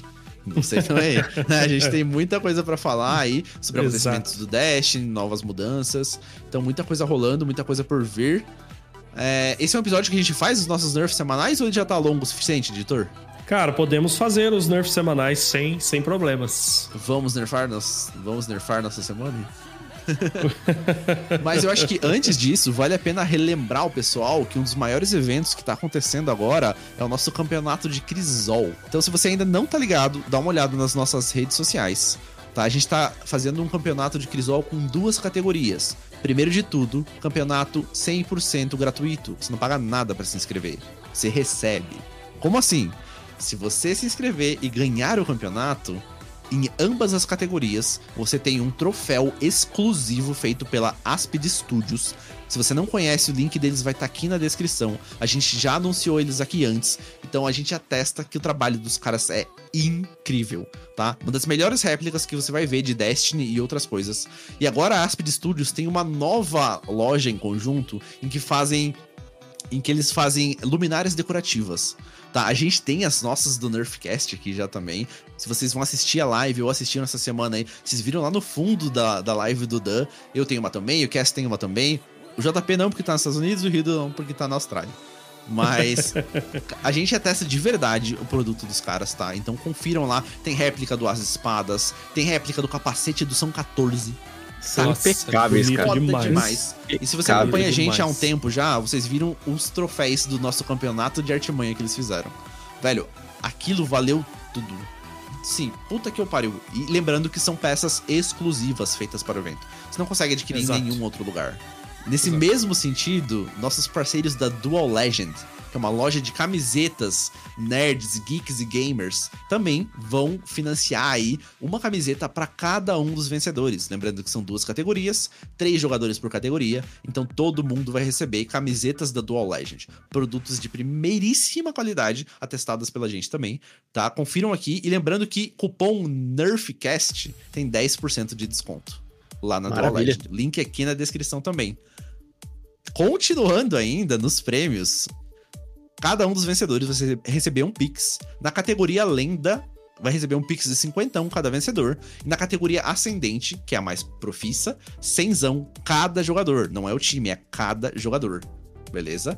E agora, top meus demais. queridos, temos mais uma premiação chegando no rolê. Com o apoio dos nossos queridos parceiros da Destiny Brasil, eles forneceram um emblema que é o Draconis Tetrachroma para cada um dos vencedores também. Oh, Lembrando que é um emblema que menos de 3% dos jogadores tem. É um emblema lindo, lindo, lindo. Tá? Então todo mundo que ganhar vai poder é, usar esse emblema e vesti-lo. Porra, muito obrigado, Destiny Brasil, e muito obrigado a todos os parceiros que estão colaborando aí com o evento. Vocês fazem tudo isso acontecer. Só que isso só vai acontecer se você inscrever seu time lá. né? Então a gente já tem alguns times inscritos, mas ainda tem algumas vagas. Lembrando que a categoria lenda vale tudo. Você pode usar exótica, t-bag no ar, pode jogar a cadeira, a mãe, o que você quiser. O importante é se divertir. Na categoria ascendente, que premia mais, você tem algumas limitações. Não pode usar algumas não pode usar exóticas, é, pode usar uma arma de munição especial de cada arquétipo por time. Todas as regras estão destrinchadas lá no nosso Discord. Não tem erro. Inscrições gratuitas e prêmios. O que mais vocês querem? Ah, eu não vou jogar. Eu só queria assistir. Queria prêmio também? Tá bom, tá bom. Tome Só- prêmio só- também, quem tá assistindo. só vai assistir, só vai acompanhar. Sorteio pra todo mundo que tá assistindo, tá? Ah, mas eu queria um emblema. Vai ter emblema. Ah, mas eu queria colecionável. Será que a gente bota um colecionável? Vamos ver. Hum, Dependendo aí, se tiver uma boa repercussão, se tiver bastante número de pessoas assistindo, a gente pode colocar colecionáveis também, beleza? No último isso já aconteceu, né? A gente mandou umas medalhas fodas feitas pelo Corvo de Ferro. Lembrando que são medalhas em metal feitas à mão. Tá? Não, tipo, vocês estão ligados que são peças exclusivas feitas por um ferreiro? Uhum. É é sensacional, medieval. viu? Ferreiro medieval, cara. Isso que, então, se você assistir, você ganha. Se você participar, você ganha. Então não tem desculpa pra não, não presenciar ou não participar do nosso campeonato de Crisol. As inscrições vão estar aqui no link do post também. Se você estiver ouvindo no Spotify, no Deezer, na Amazon Music, onde quer, aqui na descrição vai ter o link. Ah, não achei na plataforma que eu ouço, não é fácil. Pula lá no nosso Instagram, arroba Nerfcast, ou no nosso Twitter, Nerfcast. Tudo vai ter lá. No nosso YouTube. Discord, o link vai estar aqui. No YouTube, Nerfcast também. Nerfcast Pô. Podcast, na verdade. E tem tempo pra treinar ainda? Tem, tem bastante tempo pra treinar. Os campeonatos aí acontecem a partir do dia 23 de março, né? Serão dois finais de semana. é, sendo é, a categoria lenda aos sábados, né? Dois sábados, dia 23 e dia 30. E a categoria Pro, que é a ascendente, nos dias 24 e 31 de março. E as inscrições vão até o dia 10 de março, tá? Então corre lá se inscrever para dar tempo aí de todo mundo treinar e todo mundo se preparar aí para pro, pros torneios. E Sensacional. só, e só fazendo uma. Só, só um complemento aqui do, do que o Diego comentou do, sobre os emblemas. Esse emblema Draconis Tetrachroma, menos de 1% dos jogadores tem, Uau. tá, Diego? Ah, tá. Eu achei que eram 3, é um menos de 1%. Aí, menos de 1. A raridade dele é 0,06%. Nossa. Tá, tá, então, vou fazer o, o seguinte: cada final de semana vai rolar um sorteio dele pros ouvintes, tá? Tá, é isso. Oh, É aí isso. sim, aí sim. É, é. E, e- e se tiver um público maneiro, a gente sorteia ainda outros emblemas. Muito bom. É isso. Que isso. Querem mais que maravilha. isso? Que isso? Nossa. É, mais que isso, só o nosso nerf semanal. JB qual que é o nerf dessa semana? Eu vou nerfar o Nefcast aqui, tá dando muito prêmio. Ai, Não, meus amigos, o que que eu vou nerfar? Putz, eu vou nerfar. Eu vou nerfar é, a mídia que tá fazendo tanta. Que tá fazendo tanta, meus amigos.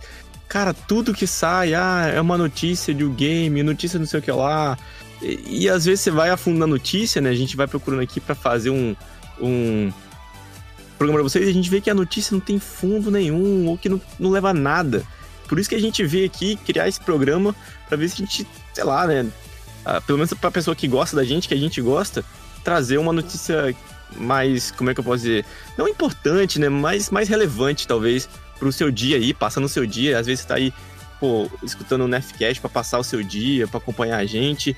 E a gente, com carinho, a gente escolhe essas aqui pra vocês. É Isso.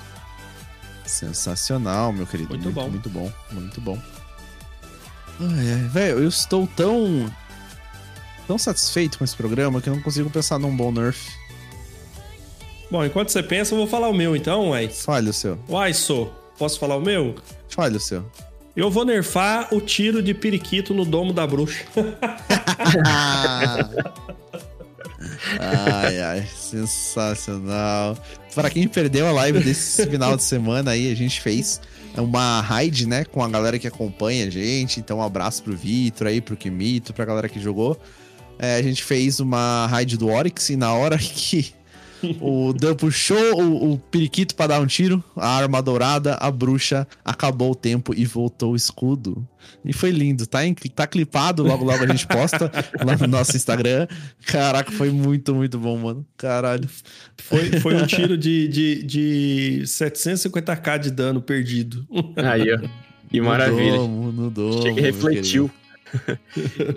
e pra quem viu ao vivo, né, lá na Twitch, quem acompanha a gente, fica ligado que daqui a pouco vai ter mais, mais maluquice, outros jogos também. É.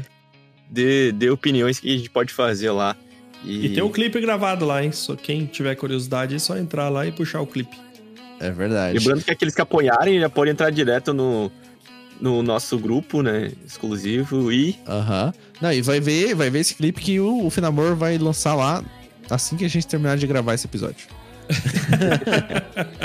e, cara, o meu nerf vai ser um nerf muito carinhoso pra um dos nossos apoiadores. Que eu não consigo pronunciar o nome dele.